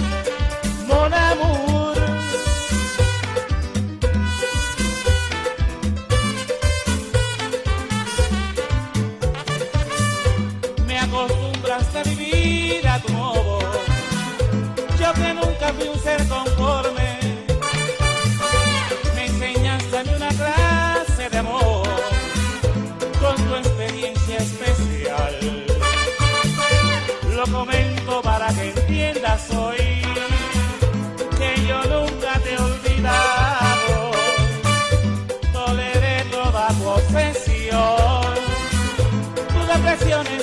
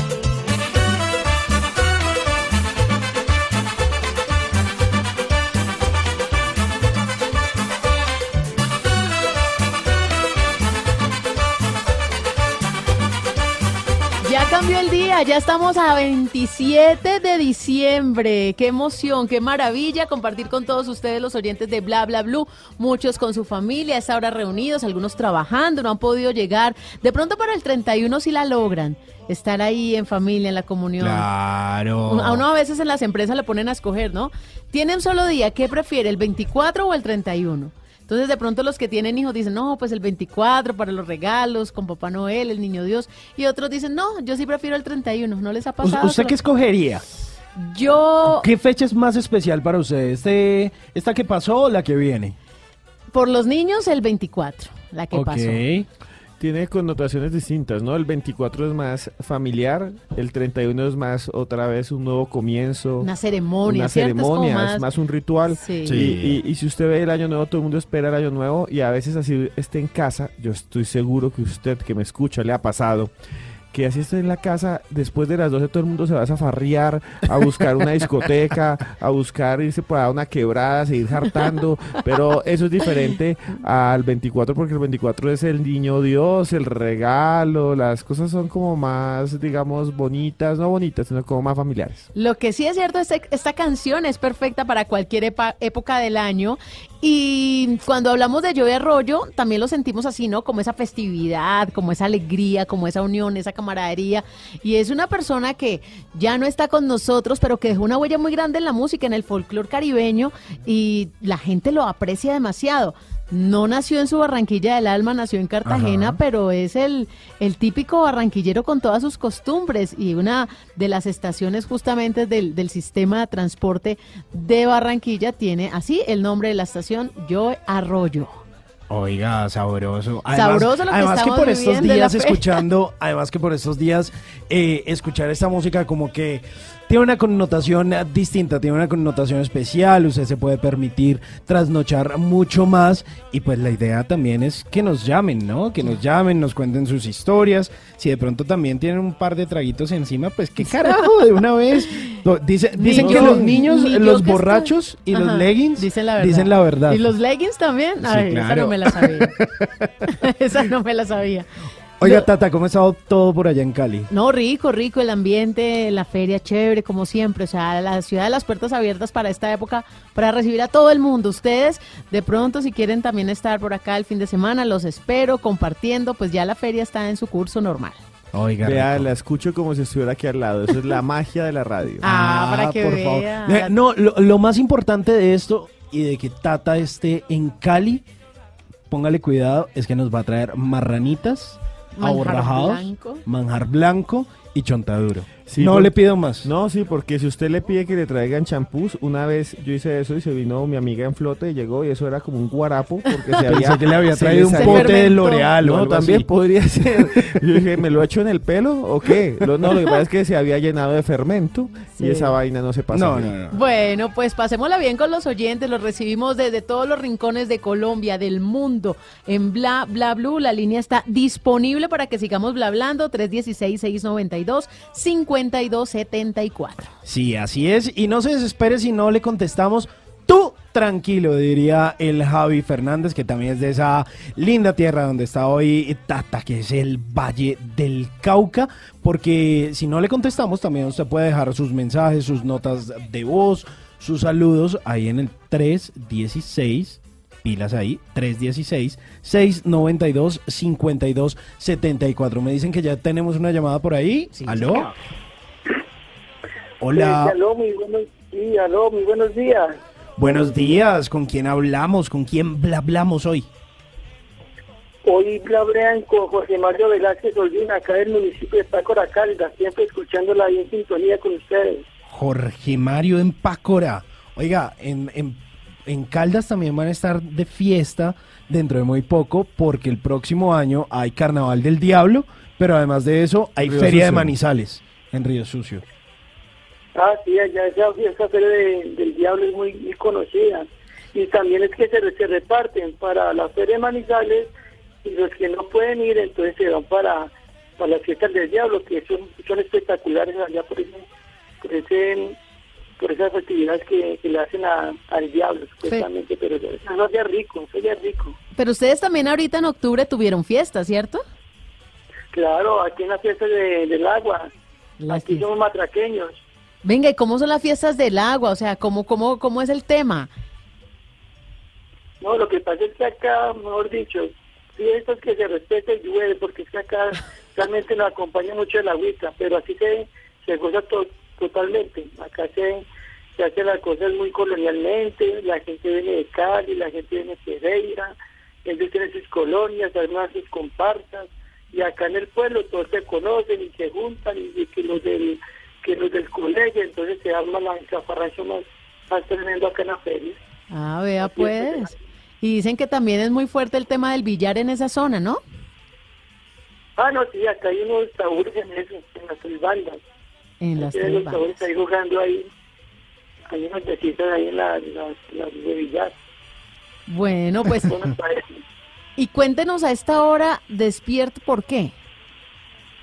No, ustedes me tienen trasnochando. Es que uno, ir aquí, un oyente, mejor dicho, con ustedes, con el con Blue, me tienen, mejor dicho, todo el día. Y hasta la noche también, eso, hasta que me, hasta que me dé sueño. bueno, muy buenos días y le quería hacer una pregunta. ¿Dónde queda Pácora? ¿Cerca que eh, ¿Cómo se llega a Pácora? Pácora está ubicada en el norte de Caldas. Usted llega a Manizales y aproximadamente queda de 3 a 4 horas. A pie de aguadas, muy, este es muy montañoso. Pero acá de todas maneras es muy bueno. Y lo otro que le iba a preguntar a usted, ya que está a esta hora trasnochando con nosotros, eh, ¿qué le ha pasado a usted ahí en, en su municipio, en Pácora? ¿Qué, ¿Qué es el momento que usted ha vivido que diga, esto me marcó en mi pueblo? No, pues ¿cómo le parece que ¿Qué me marcó? Yo realmente no soy de Pácora, yo soy de la Dorada Caldas, pero... Al otro lado del departamento. Exacto, mejor dicho, yo, yo ya me mejor dicho, los pacoreños acá son muy acogedores y me quiero aquí con, con mi señora. Pero ¿y cómo llegó entonces? No, lo que pasa es que yo, yo era policía, Ah, ok. yo trabajé, yo trabajé en Manizales y allá conocí a, la- a mi mujer y ya quedó en embarazo y entonces ella se vino acá para Pácora y me vine para acá a trabajar y acá me quedé. ¿Y, y en qué empezó a trabajar? O sea, ¿que, que abandonó la policía o qué? Sí, sí, yo me retiré, yo llevaba 16 años y me retiré y me vine aquí a vivir. Eso es lo grandioso que tiene Pácora, porque es que la tranquilidad que se vive acá es muy, es muy buena. Buenísimo eso. Oiga, pero y entonces se fue la policía, pidió la baja y se fue sin pensión y, y qué se dedicó a hacer o entonces a- ahí de en adelante cómo fue su vida.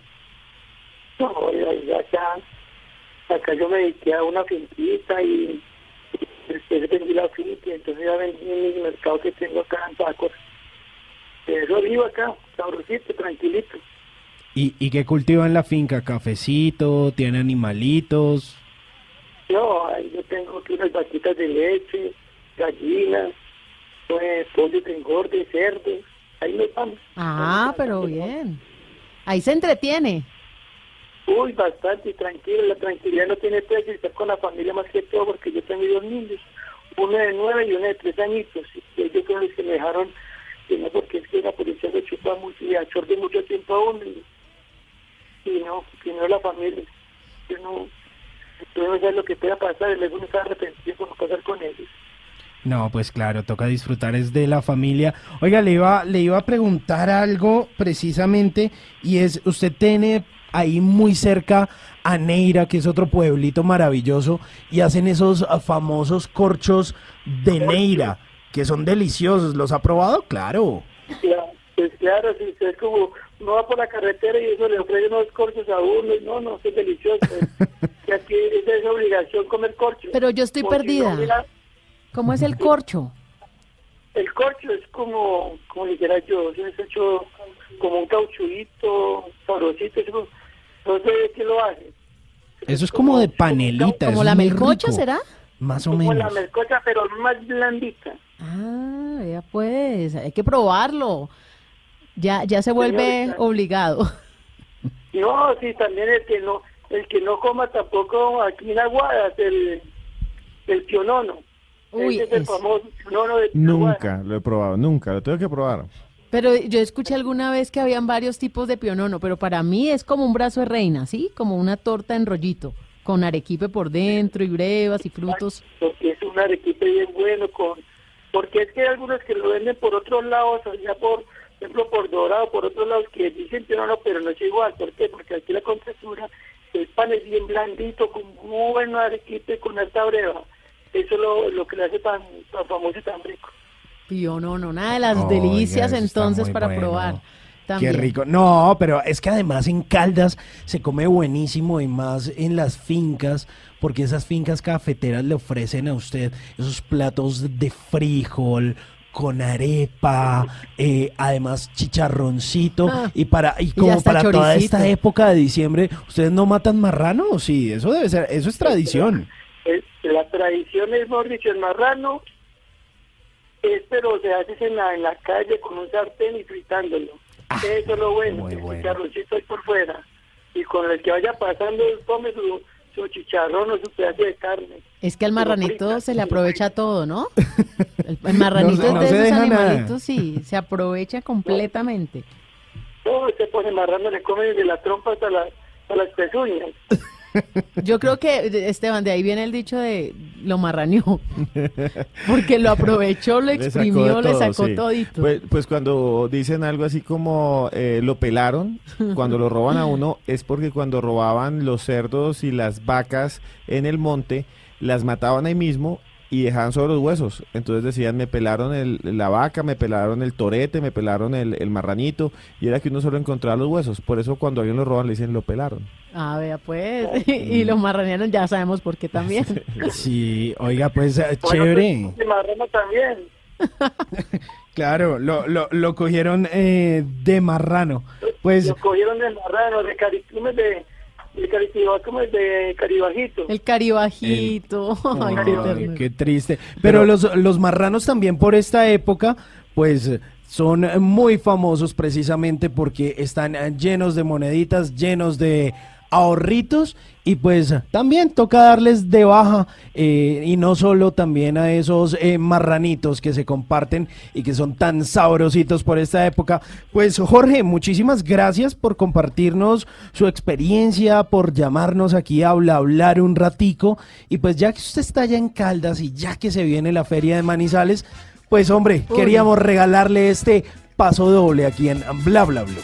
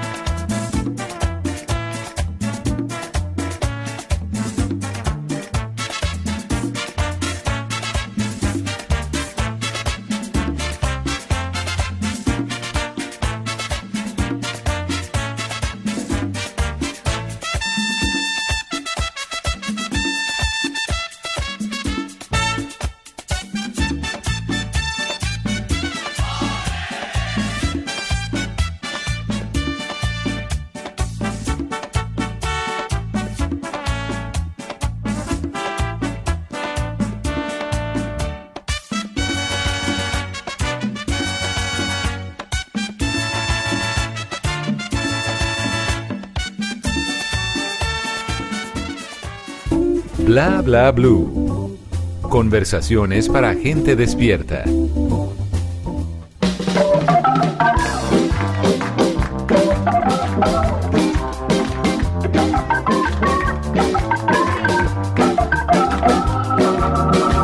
Oiga, y precisamente aquí en Bla Bla Blue, ya que estábamos hablando eh, de la feria de Manizales y de ese paso doble, pues hay que recordarle a nuestros oyentes que se vienen ferias importantes, que Tata está precisamente allá en Feria de Cali, que está sabrosísimo, que espero que me traiga chontaduros, pilas pues ahí.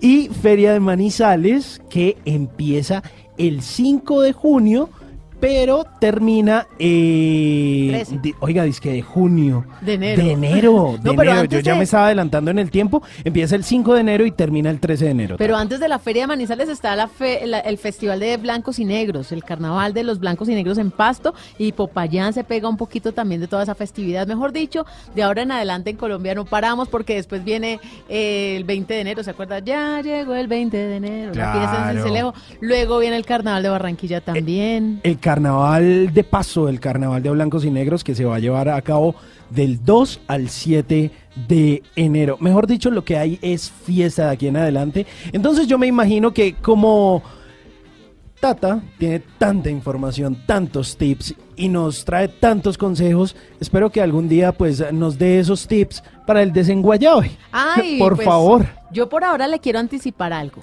A este ver. no es el tatatip que tengo preparado para hoy. Pero si Ok. usted está emparrandado en modo diciembre, en modo Navidad, y quiere que no le coja tan duro porque mañana trabaja, por ejemplo, bueno, Sí. ya en un ratico trabaja, eh, acostúmbrese a tomar mucha agua antes de, de salir a rumbear. A tomar sus traguitos, a comer comidita de sal con grasita, ojalá con grasita, por eso es que le recomiendan a usted el caldito de costilla o algo que tenga mucha grasita porque eso ayuda también.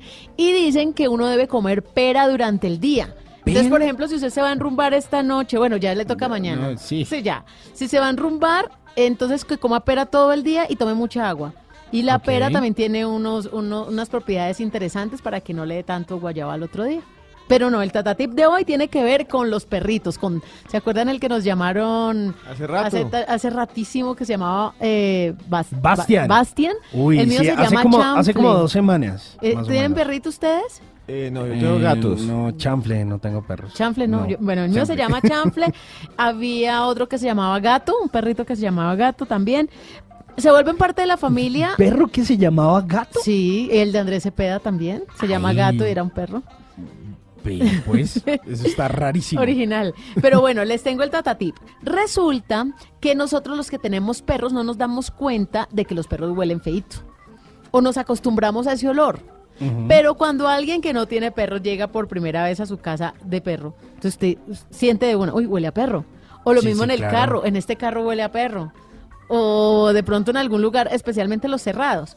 Entonces, normalmente para nosotros que tenemos mascoticas, pues hace parte de la familia, no importa mucho el olor, lo mantenemos bañadito, limpio, pero sencillamente puede ocurrir que sí sea molesto, ¿no? El olor a perro. Incluso hay personas que son alérgicas al olor a perro. Sí, sabe que yo precisamente por eso no he podido tener mascotas, Tata, porque yo alguna vez tuve un perro y lo llevé a la casa, que me lo regalaron, y a mi mamá le dio una alergia. Claro, por el Luego, pelo. mm, entonces dijimos, bueno, entonces intentemos con un gato. Intentamos con el gato, el gato se llamaba Maradona. Divino. Y eh, nada, también le dio alergia, entonces me, me va a tocar independizarme. Pues yo le tengo, mascota. yo le tengo una recomendación para todos los que tenemos mascotas y no queremos que nuestro hogar huela a perrito o que huela feíto, bueno, en fin. Además uno que uno debe lavar al perrito una vez al mes, ¿no? No lo estar lavando cada semana ni cada dos días porque también necesita protegerse. Pues aquí les tengo una recomendación, mire, el mejor amigo para todos los que tenemos mascotas es el vinagre de manzana, el que consigue en el supermercado, el que consigue en la tienda, el que consigue en todas partes. El vinagre de manzana es el mejor aliado a la hora de tener mascotas, puede ser perrito o gatico, porque neutraliza los, los olores. que no sea un error tener mascota. Entonces, ¿qué pasa? Mire, usted puede trapear directamente la superficie con vinagre. O si es un tapete o el carro con un pañito o trapito Sí. húmedo con vinagre. Y también eh, puede limpiar pisos, puede limpiar paredes, todo con vinagre. Se vuelve su aliado y el olor no es tan penetrante y eh, la mascotica pues ya automáticamente va a quedar libre de malos olores. La casa, el ambiente, el carro, el tapete, todo va a quedar libre de olor a perro. Así que el vinagre de manzana es buenísimo. Además, un frasquito es muy económico y le dura porque es concentradito, entonces no necesita tanta Pero eso no afecta a los perritos No, ni nada de eso. nada, nada, nada. No, aquí somos amigos de los perritos. Así que somos pet friendly. Sí, Muy bien, muy bien. Ah, bueno. Pues como la vida viene sin manual de instrucciones, pues para eso están los Tata Tips. Por el momento, pues yo no sé si hay perros azules, pero yo me acuerdo que Silvio Rodríguez sí hablaba de esos unicornios, Unicornio. Unicornios azules. Pero bueno, ya que estamos tan coloridos por estos días, porque es Navidad y estas fechas nos gustan, pues azul, azul y la bomba. Sensual, Un movimiento sensual. sensual, Un movimiento muy sexy. sexy, Un movimiento muy sexy. sexy. Y aquí se viene azul azul con este baile que es una bomba. Para bailar esto es una bomba. Para gozar esto es una bomba. Para menear esto es una bomba. Y las mujeres lo bailan así, así, así, así todo el mundo. Una mano en la cabeza, una mano en la cabeza. Un movimiento sexy, un movimiento sexy. Una mano en la cintura, una mano en la cintura. Un movimiento sexy, un movimiento sexy. Y ahora empieza a menear. Suavecito para abajo, para abajo, para abajo. Suavecito para arriba, para arriba, para arriba. Suavecito para abajo, para abajo, para abajo. Suavecito para arriba, para arriba, para arriba. Sensual, Un movimiento sensual, sensual, un movimiento muy sexy, sexy, un movimiento muy sexy. sexy. Y aquí se viene azul azul con este baile que es una bomba. Para bailar esto es una Y hay muchos que están bailando por estos días y no solo bailando, sino blablando con mucha música, con muchas cosas y por supuesto con las historias que nos dejan nuestros oyentes al 316-692-5274. Usted nos puede llamar, nos puede contar en qué anda por estos días donde está celebrando la Navidad, si salió del país y de pronto nos está escuchando a través de blueradio.com o a través de la aplicación o en Cúcuta, en Montería, en Manizales, en Cartagena, en Barranquilla, en Cali, donde está la tata por estos días que la envidio un poquito, la envidio un poquito de estar por allá en esa hermosa feria de Cali. Y seguramente en Cali no solo hay salsa por estos días, sino que también se baila esto que es Azul Azul, La Bomba, y de un álbum que se llama El Sapo, por allá de 1999, señor Esteban. Sí, señor. Y la sorpresa de esto es la siguiente. Usted seguro ha escuchado la bomba, empieza a bajar en la fiesta, todo el mundo dice abajo, abajo y empieza a hacer ahí la mímica. Eh, está Eso es obligado. En el momento en que uno está ya completamente borracho, se cae el tío, se cae el tío y se volquetea. Y entonces, ¿qué es esta canción? Yo les quiero contar algo que usted ni siquiera sabe. A ver. No me diga, es la canción, era la canción favorita de Osama Bin Laden. Esa canción, la bomba, sí. Esta canción, la bomba, es una bomba, pero es el éxito número uno de Bolivia hacia el mundo. No. El grupo Azul Azul es boliviano, es de una ciudad que se llama Santa Cruz de la Sierra. Yo recuerdo mucho que cuando esta canción salió yo estaba en Bolivia y un saludo si nos escuchan bolivianos, eran ídolos, o sea, eran Michael Jackson, eran, eran el Papa, o sea, si ellos caminaban por cualquier ciudad o pueblo, Tarija, Cobija, a todos nuestros amigos de Cochabamba, a todos los que nos escuchan allá, los Cambas y los Collas de ese país tan hermoso que es nuestro país hermano que se llama Bolivia, y se llama Bolivia porque es el país de Bolívar, de Simón Bolívar, Sí, señor. porque la colonia se llamaba el Alto Perú, pero le cambiaron por el país de Bolívar, que nunca fue eh, realmente, sino fue Sucre, el, el maestral Sucre fue hasta allá. Pues bien, la bomba es de Santa Cruz de la Sierra, una ciudad que además le va a contar algo muy bonito. Las mujeres, ¿verdad que son bellísimas? So- exacto. En Santa Cruz de la Sierra pasó dos cosas. Escuchen bien esto. Primero, la ciudad fue construida planificada. De las pocas ciudades latinas planificadas con Brasilia. Santa Cruz de la Sierra, ¿en Santa? Cruz de la Sierra, Bolivia, está construida en forma de anillos. Cuando usted ve una foto satelital en Google o cuando usted ve una foto de la ciudad, son círculos. Y la gente dice, yo vivo en el anillo 1, yo vivo en el anillo 2. ¿Saben dónde vivían los cantantes y el grupo? Eran del anillo 3. Allá la gente dice, yo soy del anillo. ¿Y sabe qué pasa? son Usted- como la comunidad, del anillo. Usted, eso, la- eso. Y usted, y usted empieza y coge un carro por una avenida que son grandísimas y dice, bueno, voy a arrancar y vuelve al mismo punto porque son circulares todas las avenidas, solo hay unas que lo cruzan. Esa es Santa Cruz de la, tie- de la Sierra, la mamá de esta canción que se llama La Bomba y queda en Bolivia. Todo el mundo una mano en la cabeza, una mano en la cabeza, un movimiento sexy, un movimiento sexy, una mano en la cintura, una mano en la cintura, un movimiento sexy, un movimiento sexy. Y ahora empieza a menear, suavecito para abajo, para abajo, para abajo, suavecito para arriba, para arriba, para arriba, suavecito para abajo, para abajo, para abajo, suavecito para arriba, para arriba, para arriba. Sensual, un movimiento sensual, sensual, un movimiento muy sexy, sexy, un movimiento muy sexy, sexy. Y aquí se viene azul azul con este baile que es una bomba. Para bailar esto es una bomba, para gozar esto es una bomba. Todas las mujeres lo bailan bomba. Estamos bailando, estamos bla bla hablando, estamos en bla bla blue a través de Blue Radio, estamos contentísimos de acompañarlos en este fin de año con una emisora que siempre está ahí en todo momento, Sí. en una aplicación, porque la pueden descargar, en el dial, si nos escucha de pronto en Bogotá, 89.9, en Medellín, 97.9, en Cali, 91.5, a nuestros amigos del centro del país, a través de Radio Panamericana, 140 1140 AM, mejor dicho, en todos los lugares, y los que no vinieron a Colombia en este fin de año, pues también están conectaditos a esta hora con Bla Bla Blue, conversaciones para gente despierta.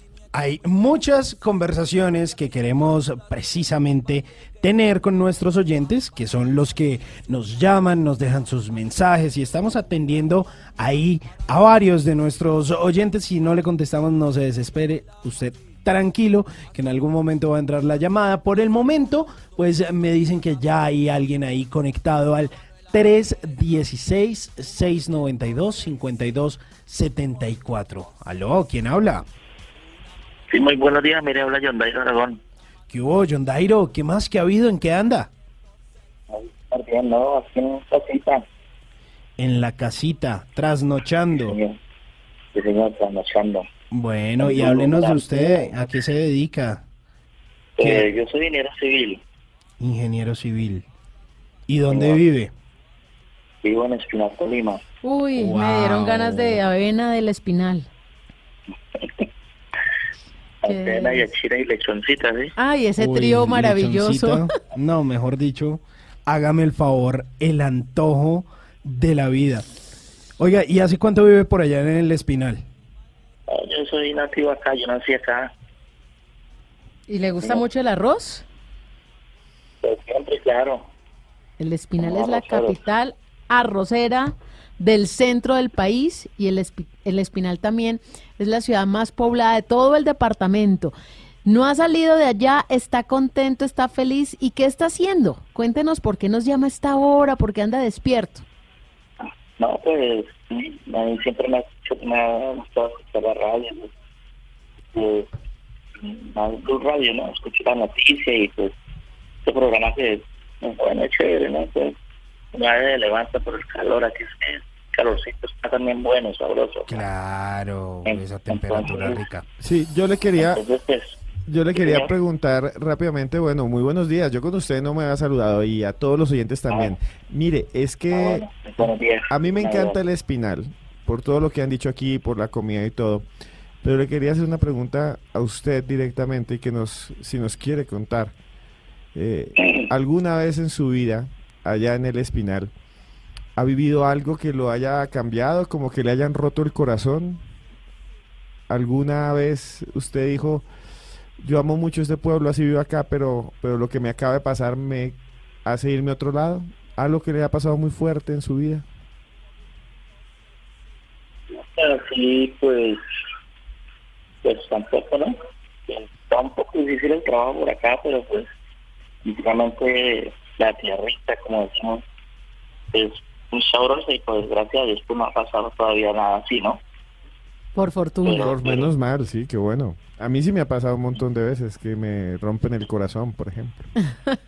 Pero no en el espinal, ¿o sí? No en el espinal, no. Porque Sí, uno en el espinal, usted puede ir con el corazón roto, pero le llenan el estómago. Le, le llenan, le llenan el corazón de, de avena. De lechona, De de, lechona. avena, de achiras, no, qué delicia. Además con fiestas que siempre ellos como que se pegan toda esa tradición del San Pedro y San Pablo en las fiestas de, de, de mitad de año, ¿cierto? También el Espinal celebra mucho el tema del San Pedro. Claro, eso, en el folclore del San Pedro es muy patrimonio natural ya. No es que se escucha como mal, ¿cierto? Sí. Ya- Sí, un Como que se estén poquito. entrecortando. Sí, yo creo que... eh, Vamos, vamos a intentar que, sí, que vamos nos a intentar a, ver más tarde, a ver. Bueno, chao, entonces. se bueno, John sigamos, Dairo en sigamos. el espinal. Es que, bueno, algunos no se pueden comunicar, algunos no les entra la llamada, nos pueden dejar nota de voz también. Es chévere que lo digamos, nos pueden dejar notas de voz, saludando a alguien, deseando un feliz año también para sus seres queridos y de pronto no pueden estar juntos en esta época de fin de año. Y recuerden que además tenemos pues la línea para que nos llamen, así como John Dairo que nos llamó ahorita, fue el 316-692-5274, conversaciones para gente despierta. Aquí los vamos a estar esperando. Bueno, pues eh, dígame, señor. Si quiere le, le cuento algo de una vez aquí que es bastante interesante. Les voy a contar una historia que me parece increíble Ajá. antes de que escuchemos una canción. A ver. Imagínese, ¿qué don? Simón, imagínese, doña Tata, que el año pasado en la Universidad de Harvard fueron a la biblioteca. Una de las investigadoras más importantes de allí Sí, señor. estaba mirando los libros que llaman incunables. Cuando ¿Cuáles hablamos son esos incunables? Libros incunables son los que no sabemos quién los hizo ni cuándo los hizo. Son libros extraños. Todas las universidades, todas las bibliotecas tienen libros incunables. Ahí generalmente se encuentran cosas rarísimas.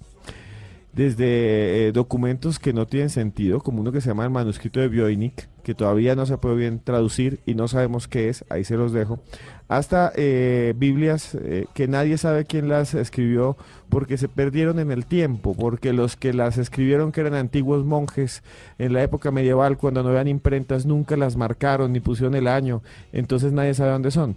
O sea, esos son como de esos escritos del río Nilo. Eh, Como los cosas, papiros, los papiros. papiros. los podemos datar pues, por radiocarbono y otras cosas, que es una forma de medición, pero vea lo que encontraron en Harvard. La bibliotecaria, una de las más importantes, fue a ver en esos, es- en esos estantes de libros incunables, por eso Sí, se los señor. mencioné.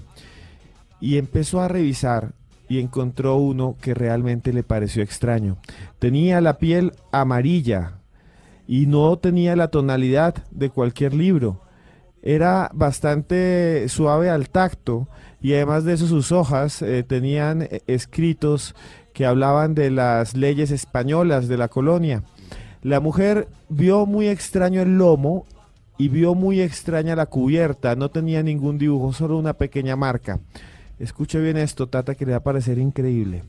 Cogió una lupa y empezó a leer lentamente y lo que encontró la dejó fría. Y esto es tan real que lo publicó la BBC de Londres. ¿Pero qué? Nos tiene intrigados, Esteban. Resulta que lo que había ahí era que estaba marcado con esto. Decía, este libro está hecho, recubierto con la piel de mi mejor amigo que murió asesinado por los indígenas. Y era un libro que después fue analizado y realmente fue hecho con piel humana. No, Entonces, ¿cómo van ¿Y a eso, hacer eso eso? hace cuánto fue? Eso fue hace tres meses. La BBC de Londres lo tiene. Es una, un texto que es rarísimo. Está cubierto por piel humana y además de eso descubrieron que no había uno, sino que tenían seis libros hechos con piel humana. Hoy en día están en los anaqueles de la biblioteca de la Universidad de Harvard. Oiga, eso está buenísimo y precisamente en Harvard y precisamente ahí en Massachusetts, pues el señor Drake hizo una de las presentaciones más multitudinarias de este año. Este señor que fue reportado como uno de los artistas más escuchados de Spotify, de Deezer, de Apple Music y también The Tidal. Esta canción que fue todo un éxito este año, que además eh, tuvo por ahí eh, su challenge del que les vamos a hablar más adelante, se llama In My Feelings.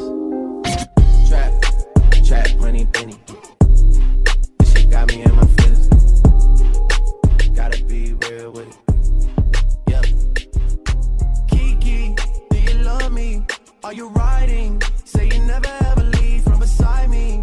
Cause I want you, and I need you. And I'm down for you always, KB. Do you love me? Are you riding? Say you never ever leave from beside me. Cause I want you, and I need you, and I'm down for you always.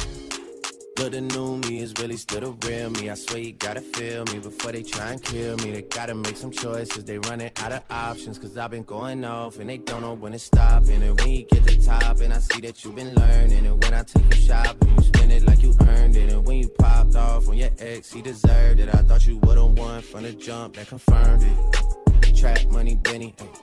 I buy you champagne, but you love some Henny. From the block like you Jenny.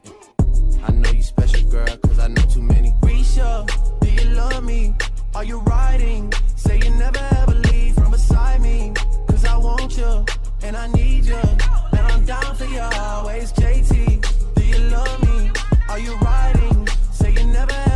Una canción maravillosa de un álbum que se llama Scorpion, con el que le fue muy bien a Drake durante este año. E hicieron ese Kiki Challenge que fue muy polémico, que eran como esas personas que se grababan ahí al lado del el carro en movimiento. Esto generó varios eh, accidentes, obviamente también revuelo en, en redes sociales, pero fue un álbum que tuvo demasiado époco, eh, eco. eh, este Scorpion eh, de Drake, que además es uno de esos artistas bien relevantes dentro de la música eh, hip hop, el Airbnb, y además cuenta con varias nominaciones a los eh, Grammy, a los Grammy originales, a esos Grammy Anglo que van a ser entregados ya a inicios del próximo año en eh, los Estados Unidos. Además, un álbum que cuenta con varias colaboraciones como Pusha T, que es uno de esos contrincantes hoy en día de la música hip hop, que también ha trabajado de hecho de la mano del señor eh, J Balvin. Pero bueno, yo no me voy a desgastar hablando eh, de música cuando son ustedes los que llaman y los que nos cuentan sus historias en el 316-692-5274. Claro, ya cambiamos de día. ¿Quién habla? ¿Quién nos escucha? Buenos días. Hola. Buenos días. Sí, ¿con quién? Con Rodrigo Morales desde la ciudad de Neiva, ¿cómo me les va? Muy, pero muy bien, don Rodrigo. Dice, si te quieres divertir con encanto y devoción, solamente tienes que vivir un verano en Nueva York. Cuando no Ah, alcanza la plata sí. para Nueva York. Nos vamos para El Neiva. clima, el clima delicioso, sabroso por acá. Y pues un placer estar escuchándolos, acompañándolos en esta madrugada, trasnochando con ustedes. Esteban, ese gran personaje, para mí un placer estar, a pesar de la distancia, muy cerca a través de estas ondas sonoras, estas gercianas que nos unen. Y Tata, pues un placer estar escuchándolas, sí, muy amables. No, a usted, a usted por comunicarse con nosotros. Ahora lo queremos escuchar. Cuéntenos a qué se debe su llamada, qué nos va a decir, qué hace despierto hasta ahora. Tata, pues bueno, eh, en realidad eh, en este mes de diciembre es un mes de reflexiones, de pensar lo que sucedió durante todo este año y particularmente yo he tenido en la garganta y en el corazón un nudo y es relacionado con el tema de las mujeres. Eh, las mujeres, eh, me he puesto a pensar, están perdiendo muchos espacios eh, frente a los hombres. Y me refiero no eh, hablando en términos xenófobos, ni siquiera eh, en términos de rechazo a las diferentes manifestaciones sexuales, sino en el hecho que por algunas modificaciones corporales se está aceptando a hombres como si fueran mujeres. Me he puesto a pensar en ese tema de la Miss España, que por el simple hecho de una mujer eh, eh, eh, o un hombre exponer en un documento que es una mujer, aceptaron que participara en un reinado que es típico para mujeres y un reinado exclusivamente para aquellas féminas que por sus características son mujeres. Me explico. Y eso me ha puesto a pensar en todo este diciembre. Por ejemplo, eh, una mujer se caracteriza por tener un útero, un sistema reproductivo, unos ovarios. Pero este caballero, por el simple hecho de existir un documento que dice que es mujer, la aceptaron en el reinado y se impuso sobre todas las demás mujeres. Para mí, y respetando pues las creencias y manifestaciones de las demás eh, personas, para mí sigue siendo un hombre. Si lo auscultan perfectamente para determinar sus características femeninas, van a encontrar que no hay óvulos, no hay ovarios, las hormonas femeninas pues fueron implantadas y todo ello lleva a pensar que simplemente es un hombre que eh, eh, eh, se la pasa de ser mujer. Y esto lo que está sucediendo es que le, quita, le está quitando espacios a las mujeres.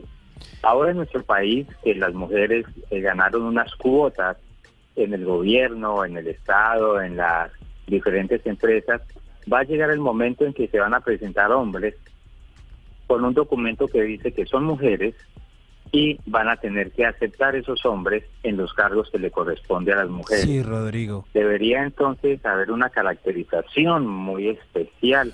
Rodrigo, para ¿qué más? Realmente una mujer. Yo le, que, le quiero decir algo. ¿Cómo le ha ido? Con Muy Esteban bien, Cruz. muy Como- bien, qué bueno Esteban. escucharlo, hombre.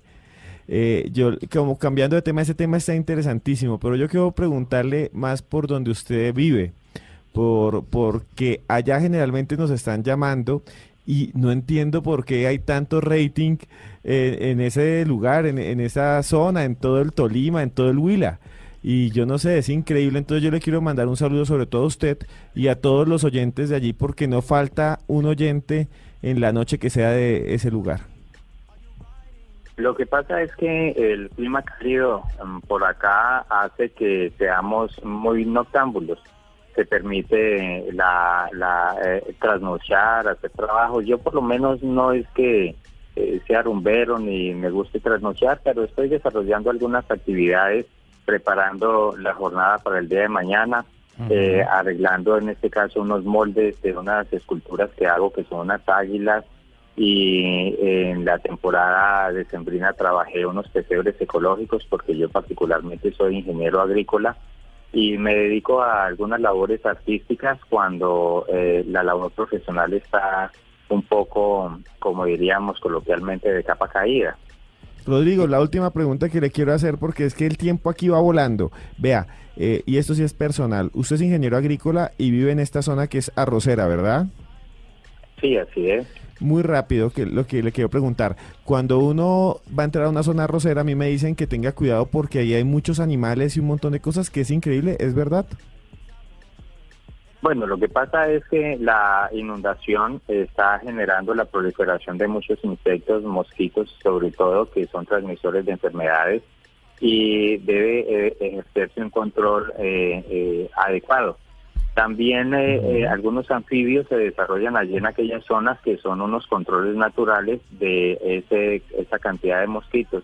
Y los químicos que se utilizan también ayudan a la proliferación de unos tipos de insectos porque normalmente Sí. los químicos se aplican para control de hongos y control de algunos otros elementos, pero hay un desbalance. Entonces todo ello hace que haya proliferación de insectos vectores no- nocivos. Oiga, y, y aplicar todos esos insecticidas no es una carga de pronto muy fuerte precisamente eh, para las abejas, porque hoy en día el tema de las abejas es un, rollo que nos está tocando a todos y es un tema que se está poniendo en discusión y es que si se acaban las abejas y no hay polinización, pues hasta la misma humanidad se puede terminar. Y eso es correcto porque gracias a las abejas, eh, aunque hay que reconocer que hay otros insectos que sirven de polinizadores, pero las abejas son los precursores de la polinización y del hecho que hayan alimentos. Si se acaban las abejas, prácticamente podría sucumbir la humanidad. Y lógico, todos esos químicos afectan notablemente la población de las abejas y sobre todo que estamos acabando con su hábitat, con las especies vegetales de las cuales ellas se alimentan y obtienen su néctar para poder seguir desarrollándose. Eh, es necesario eh, implementar medidas de control y de recuperación ambiental porque todos esos insecticidas, esos químicos herbicidas que también en cierta forma afectan el hábitat de las abejas, no directamente, pero sí acaban con muchos de los ah, hábitats donde ellas se alimentan. ¿Qué podemos hacer los seres humanos? Hacer plantaciones adecuadas para las abejas, hacer un control de insecticidas que no sean nocivos para este tipo de, eh, de, eh, insectos y adicionalmente hacer cultivos que de las cuales ellas se alimentan. Por ejemplo, las pasifloras son unas plantas de las cuales Sí. toman el néctar la- las abejas y da muy bien. Maracuyá, aquí se da la chulupa, se da excelente. Eh, eh, son, son especies naturales que ayudan a las abejas. No, pues imagínense. Oiga, Rodrigo, le quería hacer una pregunta. Estamos en toda esta época de Navidad y todo eso. ¿Usted con quién vive y con quién celebra esta época decembrina? Bueno, eh, ya eh, tengo un hijo mayor, él tiene su familia, eh, está, está en su casa y tengo eh, eh, tres pequeñitos. Eh, eh, está mm, eh, Gracie, que tiene cinco añitos, Miguel Ángel ocho y Nicole, que tiene once añitos. Ah, están todavía Pues, chiquitos. desafortunadamente sí, son pequeños. Yo ya tengo 54 años cuando debía prepararme para ser abuelo, únicamente porque tengo dos nietas, decidí y Dios me mandó eh, esos tres pequeñitos que son el motivo y el motor de mi existencia. Desafortunadamente, pues eh, eh, mis dos mayorcitos eh, son de un hogar del cual eh, se presentó divorcio, luego conseguí otra esposa y con ella no fue posible seguir la convivencia y pues en este momento estoy en un, un retiro personal, vivo solo, pero muy pendiente de mis hijos. Entonces las navidades y año nuevo hay que repartir el corazón entre las familias y casi siempre voy, saludo y me regreso y la paso solo en estado de meditación porque me gusta mucho el tema de la meditación trascendental, eh, participo de los grupos de ciencia cósmica con un gran conferencista que es Jorge Llorente, nuestro orientador espiritual. Y por eso eh, me encantan mucho los temas que Esteban toca cuando hablamos de extraterrestres, ovnis, apariciones espaciales esos temas me apasionan y soy muy conocedor de mucha desinformación. ¿Y, a- y alguna vez ha visto uno? ¿Ha tenido como un encuentro por ahí raro como en el cielo que usted diga, uy, ¡Qué eso como, eso como que es un ovni o qué? Pues el, el domingo estuve en la represa de Betania, en las compuertas, que allá a veces voy a trabajar y a brindar los servicios de transporte turístico. Tengo una lancha, una embarcación pues bastante grande y eh, transporto turistas y me encontré con Fernanda. Ella pertenece al grupo de ciencia cósmica, yo no la conocía y hablábamos de ese tema y entramos en, en- en empatía sobre esos asuntos y yo le manifestaba a ella que yo nunca había llegado a ver un ovni ni una luz, nada que me han manifestado desde muy pequeño y he tenido esas inclinaciones. Sí. Ella sí los ha visto inclusive cuando va a la, a la- al desierto de la Tatacoa. Bueno, señor, usted le- se le quiere de todo corazón, de verdad, gracias por nombrarme. Ahí estaré como cruz escribiente siempre, ahí me puede escribir sus casos y vamos para otro lado. Ah, no, pues y a propósito, como es tan amigo suyo y como estamos en época de sembrina y como Rodrigo nos contó que va a estar solo, pues hombre, invítelo de pachanga.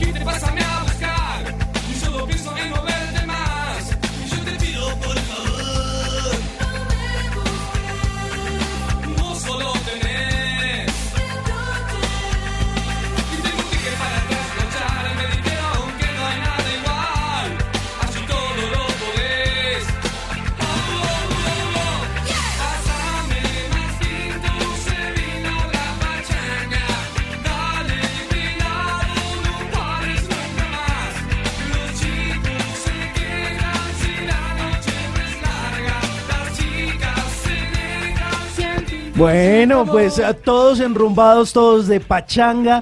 Tata Solarte en Cali, pasándola buenísimo en esta feria. El señor eh, Esteban Cruz también por acá, eh, hablando, trasnochando, pasándola, bueno, Oiga, chévere hacer radio hasta esta hora. Me he Claro. acostumbrado, le he pasado rico. Muy rico y un abrazo para todos los oyentes que a esta hora disfrutan de bla bla bla. Bueno, señores, ustedes sigan caminando porque aquí siempre habrá un espacio para que blablen con nosotros, se les quiere. ¿Nos oímos más ratito o nos oímos luego? ¿Nos oímos en el futuro? Como dirían por ahí. Por el momento, seguimos de pachanga.